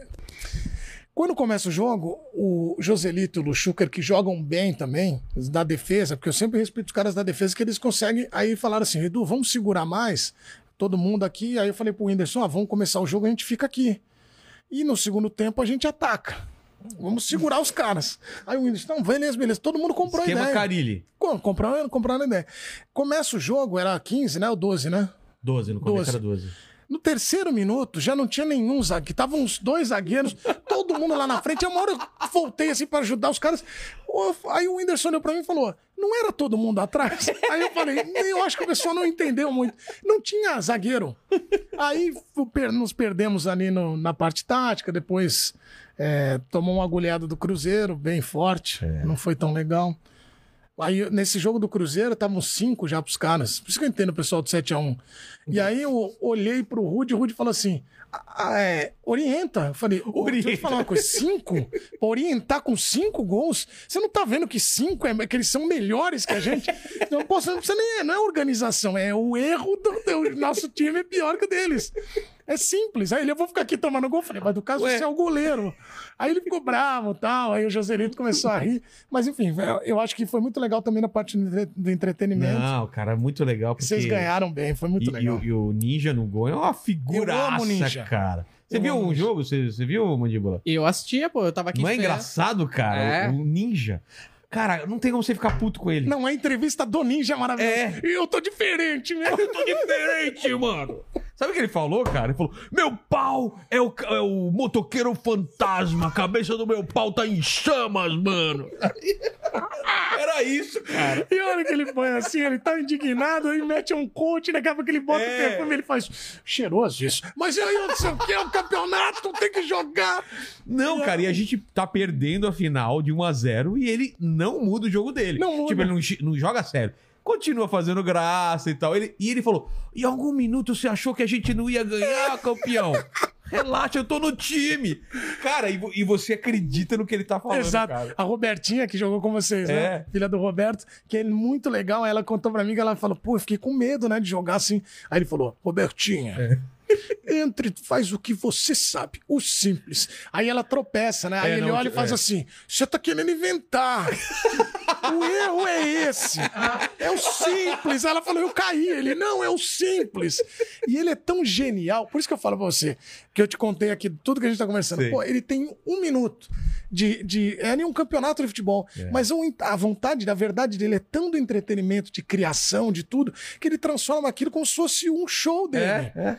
E Tanto foi que tem um muito prêmio. legal. ah, fizeram um prêmio pra ele agora. O prêmio, É. o prêmio Ninja agora, né? Porque é o do entretenimento, cara. Ele é entretenimento puro. Então ele A foi. torcida toda era dele. Todo jogo a torcida era, era do nosso time, cara. Era o por causa Luca, dele. na final tava o Lu e o Diego, né? É. E o Lu perde e o Diego também, né? Eles perderam os pênaltis, né? É verdade. O Duda Garbi perdeu também. Putz, o é shootout, né? né? E aí Cara, ele, é e ele, ele na frente dos caras e ele É. faz. Quando você termina e ele dá uma entrevista, você tem certeza que você tá vendo um episódio do playbook. Ali do, né, do, do- É. do treinador falando, a história começa simplesmente assim. É. Cara, Porque a gente toma gol no primeiro minuto e, e empata no, no último É minuto. bom. É, parece um roteiro feito, né, cara? É uma bola que o cara dá um, um bico, ela passa E tudo- ele, e ele pega a bola do cara que era o principal, né? Que era o É. Lu, né? E aí, pô, é muito louca É a história. E eu louca acho muito legal ele, ele perceber isso. E eu até falei com ele depois. Mas, ele... mas eu joguei. Eu, eu fui pra esse campeonato totalmente leve, assim, cara. Porque eu, eu, eu, eu sou muito competitivo, mas lá eu tava muito afim de me divertir, cara. Ah, mas é Isso legal, faz né? diferença, né? Claro. Isso faz diferença. Igual, a gente perdeu. Eu falei pros caras, meu, isso aqui é diversão, É. cara. Não é, é uma brincadeira. Até porque as regras, tem que. Até tanto minuto você tem que colocar as pessoas. É assim, é pra todo mundo jogar, todo mundo se divertir. Bom, e na hora que mudou assim, primeiro que o nosso primeiro jogo foi com o São Paulo. Que já era. Que é o- um dos melhores times do É, mas tava o Defante, que eu amo. Tá. E o Defante ficou no nosso banco. Eu falei, não podemos levar. Vocês tá vendo, gente? Vocês levam a sério. O Defante tava no banco de O vocês fazendo o quê? ficou no nosso banco quando viram o, o- o primeiro tempo pro segundo. Ele ficou no segundo, aí ele ficou trocando ideia comigo, "Ei, Edu, não sei o que tal. Eu falei, aí ele fez, uh, aí quando o São Paulo chutou, eu falei, "Ô, irmão, torcer aqui não. Aí ele É. falou, não, mas é, aqui, eu falei, aqui não é seu banco, não, vai pro seu banco. Aí começou uma brincadeira, aí ele fez assim, não, não, mas aqui é legal, vocês falam boas histórias, aí essa conversa é boa, vamos ficar aqui. aí, tipo, o jogo rolando, a gente trocando ideia. Então eu falei, cara, não podemos levar a sério, é uma brincadeira. É. E ali a gente, contra o São Paulo, a gente até começa bem, depois. é, eu falei, o problema foi esse começo bom, que deu uma ideia pra vocês que o nosso time era bom. E não era bom. Aí ferrou, entendeu? E Pô, eu. mas foi um bom campeonato, cara. Gostei pra cara. Você foi seu primeiro? Foi o primeiro, primeira vez. É, cara. o meu já é o terceiro, e é muito legal, assim. E nos outros, como foi? O time era bom? O meu outro tinha o Juninho, que eu joguei com a Juventus. É, a história do, do Juninho, tava o Juninho, o Tulinho, o Fute Black, o time era muito bom. E aí era um disputado num, num dia só o campeonato. Você jogava uma Você acha partida. melhor isso ou do jeito que foi agora? Ah, de- acho que para nossas agendas é melhor num dia só, né? Ah. Acho que para todo mundo. Pô, assim. claro. Mas acho que aumentar é legal também porque, pô, roda, roda bastante. Acho que eles também aumentaram por conta do protocolo, Ah, né? Foi por causa disso, Pô, com certeza. Achei muito legal. Até conversei isso com o pessoal. Pô, dá um entretenimento maior. Mas aí num dia só. Então eu joguei o primeiro jogo, joguei o segundo, aí falei, gente, eu tenho, eu tinha um bola da vez para gravar na TV com o Ricardo Goulart. Aí eu falei, nosso time já tá praticamente classificado. A chance da gente sair é 0 a 10, 3. A gente tem que perder de 3 a 1, diferença de dois gols. Não vamos perder de jeito nenhum. Falei, eu vou lá, gravo o bola da vez e volto para terminar a fase final. Eu voltei, voltei grandão, deixei uma malinha aqui, eu tô andando. Aí encontro o Tulinho, o Tulinho cabisbaixo, Juninho cabisbaixo, Fute Black. Aí eu olho e falo assim: o que aconteceu com o nosso time? Você não tá sabendo? Eu falei, não. Perderam. Falei, quanto? 3 a 3 a 0. Falei, 3 a 0, mas o time tá classificado, então tá fora. Tá. O, aí era o o Bruno do Hermes Renato, goleiro Sei. Tomou dois perus, aí os caras estavam bravos e tal. Aí o Bruno, Pô. foi um erro, eu, eu falhei, aí começou a zoar e tal. E a Raquel tava no nosso time, a Raquel falou, cara, nós perdemos a classificação. Eu falei, então eu voltei aqui e aí fiquei pra festa. Mas eu saí classificado, E voltou desclassificado. desclassificado, mas é Meu porque, por critério. Mas esse foi um outro e o outro também era eliminatório, a gente ficou no acho primeiro, segundo. Eu achei é, demais, cara. Tomara que eu seja chamado mais, porque eu quero participar Mas com outros times, cara. Foi muito legal. Edu, Pô, peraí, eu, só, eu só queria falar que o Léo Zui, fera, Master Léo, maravilhoso. Léo, mandou uma mensagem aqui e falou pro falou Mandíbula, pede pro Edu falar do Brucarelli. Brucarelli é o nosso grupo que eu te contei aqui. esse dos jogadores? Não, não, esse é o outro. Esse Brucarelli é o de gênios, né? Que foram reunidos, como Léo, é, Careca tá nesse grupo, Ah. Márcio Careca, Gil Canalha, tem Fred, Cossielo, tem bastante gente, uma galera boa, assim, é, porque a história desse grupo é que ele foi feito para o aniversário do Fred. A gente jogar bola para ser de informações da festa e tal. Quando acaba o, o aniversário, a gente ficou tão legal, que foi tão legal que foram os amigos do Fred, junto com essa galera do YouTube, de televisão, tudo, e nós ficamos. E aí tem o Bruno Barça, que trabalha na TV Globo e tal, e aí ficou e o grupo continuou. Então, ganhou muito destaque o Brucarelli, que é um grupo que, de pensadores, né? Imagine É, só o que. Imagino o que é compartilhado nessa, nesse grupo. Muitos, é, são filosofias e entendimentos, né? Da, da evolução humana. Me coloque nesse grupo aí. É isso aí, Mandíbula. Obrigado, Edu, pelo papo. Pô, Mas eu sempre honra. termino aqui fazendo três perguntas e você não vai estar livre disso, não. A primeira pergunta que eu sempre faço pro pessoal é: estamos aqui celebrando sua história de vida, sua carreira, e olhando para trás, qual foi o momento mais difícil? Da sua carreira ou da sua vida? Ah, o momento mais difícil. Eu acho, que- acho que a dificuldade, na verdade, é sempre o início, né? De, de você olhar e acreditar que pô, pode dar certo tudo aquilo que você investiu. De... Eu me lembro quando eu estava fazendo faculdade, meu pai, a gente falou muito dele aqui, da minha mãe e tudo. é, A situação financeira deles tinha dado uma oscilada e a gente tava, não estava muito bem financeiramente. E meu pai abriu e minha mãe abriram, eles abriram muito mão né, das coisas deles para que eu pudesse é, estudar, investir o dinheiro. Então, fazer valer todo esse investimento para mim foi muito importante. Então, acho que o ponto mais difícil, não é nem, eu não coloco nem difícil, é o mais desafiador é sempre esse início. E eu acho que também, se a gente for levar, é importante ter esses pontos de desafio, né? Não só de, tipo, ter uma situação mais ruim, mas é um ponto de você, por exemplo, até se a gente for fazer um recorte para o meio ali, quando eu saio da Globo e vou para Record.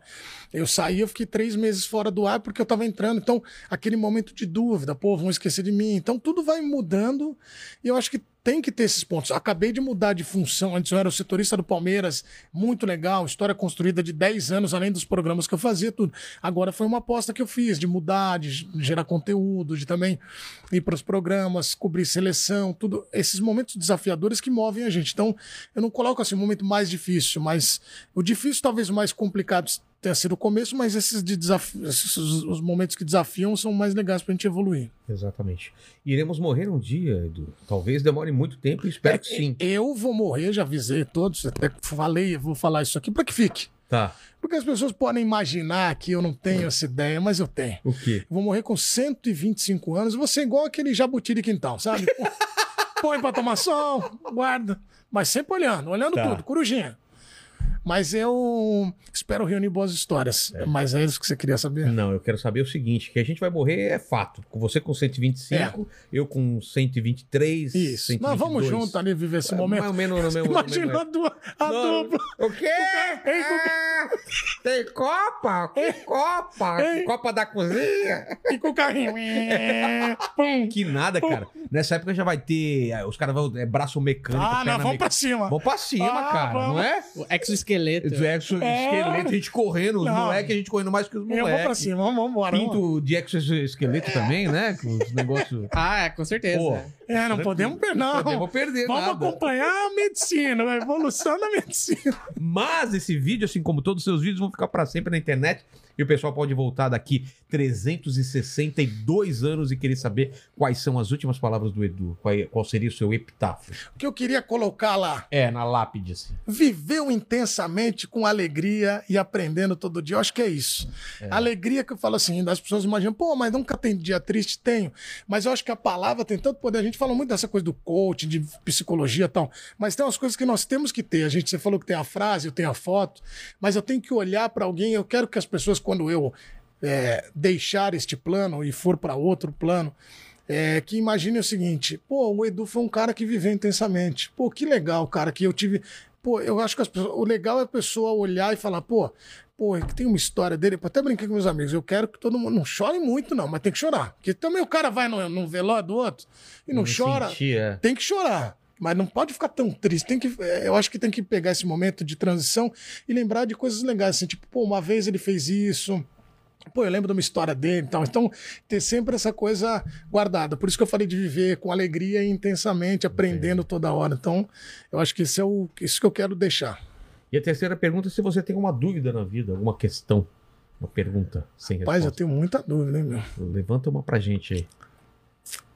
Você sabe que eu, eu tenho um rapaz que trabalha com a gente, ele falou que viu ET. Já falaram aqui de ET, não? Já veio o Edson Boaventura, inclusive ele indicou um outro, outro fólogo. Preci- precisamos trazer, hein? É, porque o papo foi tempo, demais, Foi hein? demais, cara. Então, Esse negócio do ET aí, eu tenho. Eu respeito tudo, né, cara? Eu respeito também. Ah, o Jô Soares falar uma coisa que é verdade. Se a água me der bom dia, eu dou bom dia pra ela. Eu respeito. Eu tenho uns amigos que já viram ET, já viram coisa, unicórnio, tudo. Sei. O cara às vezes toma, né? Bebe uma além da conta, vai no churrasco. Mas o negócio do ET é diferente, porque tem um rapaz. tem um rapaz que trabalha na televisão. Ele falou pra mim assim: ó, você fica com negócio de ET, quer saber de ET, né? Eu falei, eu quero porque não é, eu respeito muito esse assunto. Eu acho que é porque a gente não sabe que se tem, né? Talvez nós sejamos os ETs, os caras, né, ficam olhando a gente lá, tipo, show de Truman. Só os caras sabem o que vai acontecer e a gente aqui. Mas eu falei pra ele assim, ele falou, pô, eu vi um ET. Eu vi um. Passou na minha janela. Uma nave. voador. Uma nave. Aí eu Ah. falei, é mesmo. Aí ele. E eu gosto desse momento. Os caras falam pra mim, você fica zoando o cara. Não, eu entro na vibe dele. Pô, me conta como era. Aí ele contou. Aí ele falou, Edu, não queria te falar, não, mas eu vou te falar. Eu vi e filmei. Aí eu falei, é mesmo, mulher? Falei, tá no celular. Aí eu falei, então me mostra. Ele falou, tá sem bateria. Ah, mano. Pode ver como mentiroso, sempre tem É. alguma coisa. Não, Meu pai me contava as histórias também. Ele falou: ah, se você não acreditar, é só procurar o não sei quem, não sei quem. Mas ele mora lá numa cidadezinha, lá, lá no. Ah, Aí você não sabe, não. mas Teve o plantão do Pelé lá no Einstein, todo mundo ia lá, os jornalistas. E esse cara contou essa história lá. Aí um outro cara de uma outra emissora da RTV falou pra mim: Eu já vi ET. Eu falei: Olha aí, agora é o Congresso. Eu falei: É. Tem dois aqui, já vamos fazer o Congresso. Aí o outro falou: Mas eu vi e filmei lá no Nordeste, na terra da minha mulher. Falei, cadê a fita? Não, aí filmaram um churrasco em cima. eu falei, Ah, aí não. é, É, aí- igual a dele, pô. Essa desculpa de coitado. eu já transei com três mulheres. É. Cadê a prova? Ah, mas daí, pô. pô eu é acho que o fácil. ET, quando passa, já fala pra eles: "Ei, inventa desculpa aí. Agora com o celular, cara, os caras não tão. Os caras tão tímidos agora. Mas eu tenho essa dúvida, cara. Será que a gente tá mesmo. Não, Nós estamos tem. aqui. Não estamos sozinhos.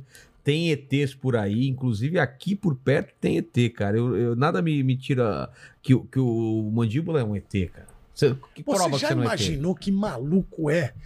E seria se fala, pô, tem quatro caras aqui. É. Um ET. Você tá olhando aqui, tá, pô, o que, que, vai acontecer aqui? Aí você tem que testar, né? Não, testar eu não, eu já vou É. respeitar os três que eu não sei quem que é. Exatamente.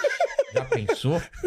Battlestar Galactica é assim. Você... Olha a carinha dele, É. eu falei do ET, você viu a carinha dele? Olha a carinha tipo, dele tá, ah. tipo, eu tô fechado com o ET, ó. É muito cara de quem Você não vale nada. Mas já viu o cara. ET muito, né? Olha lá a carinha dele, hein? A carinha dele. Para, nunca vi, cara.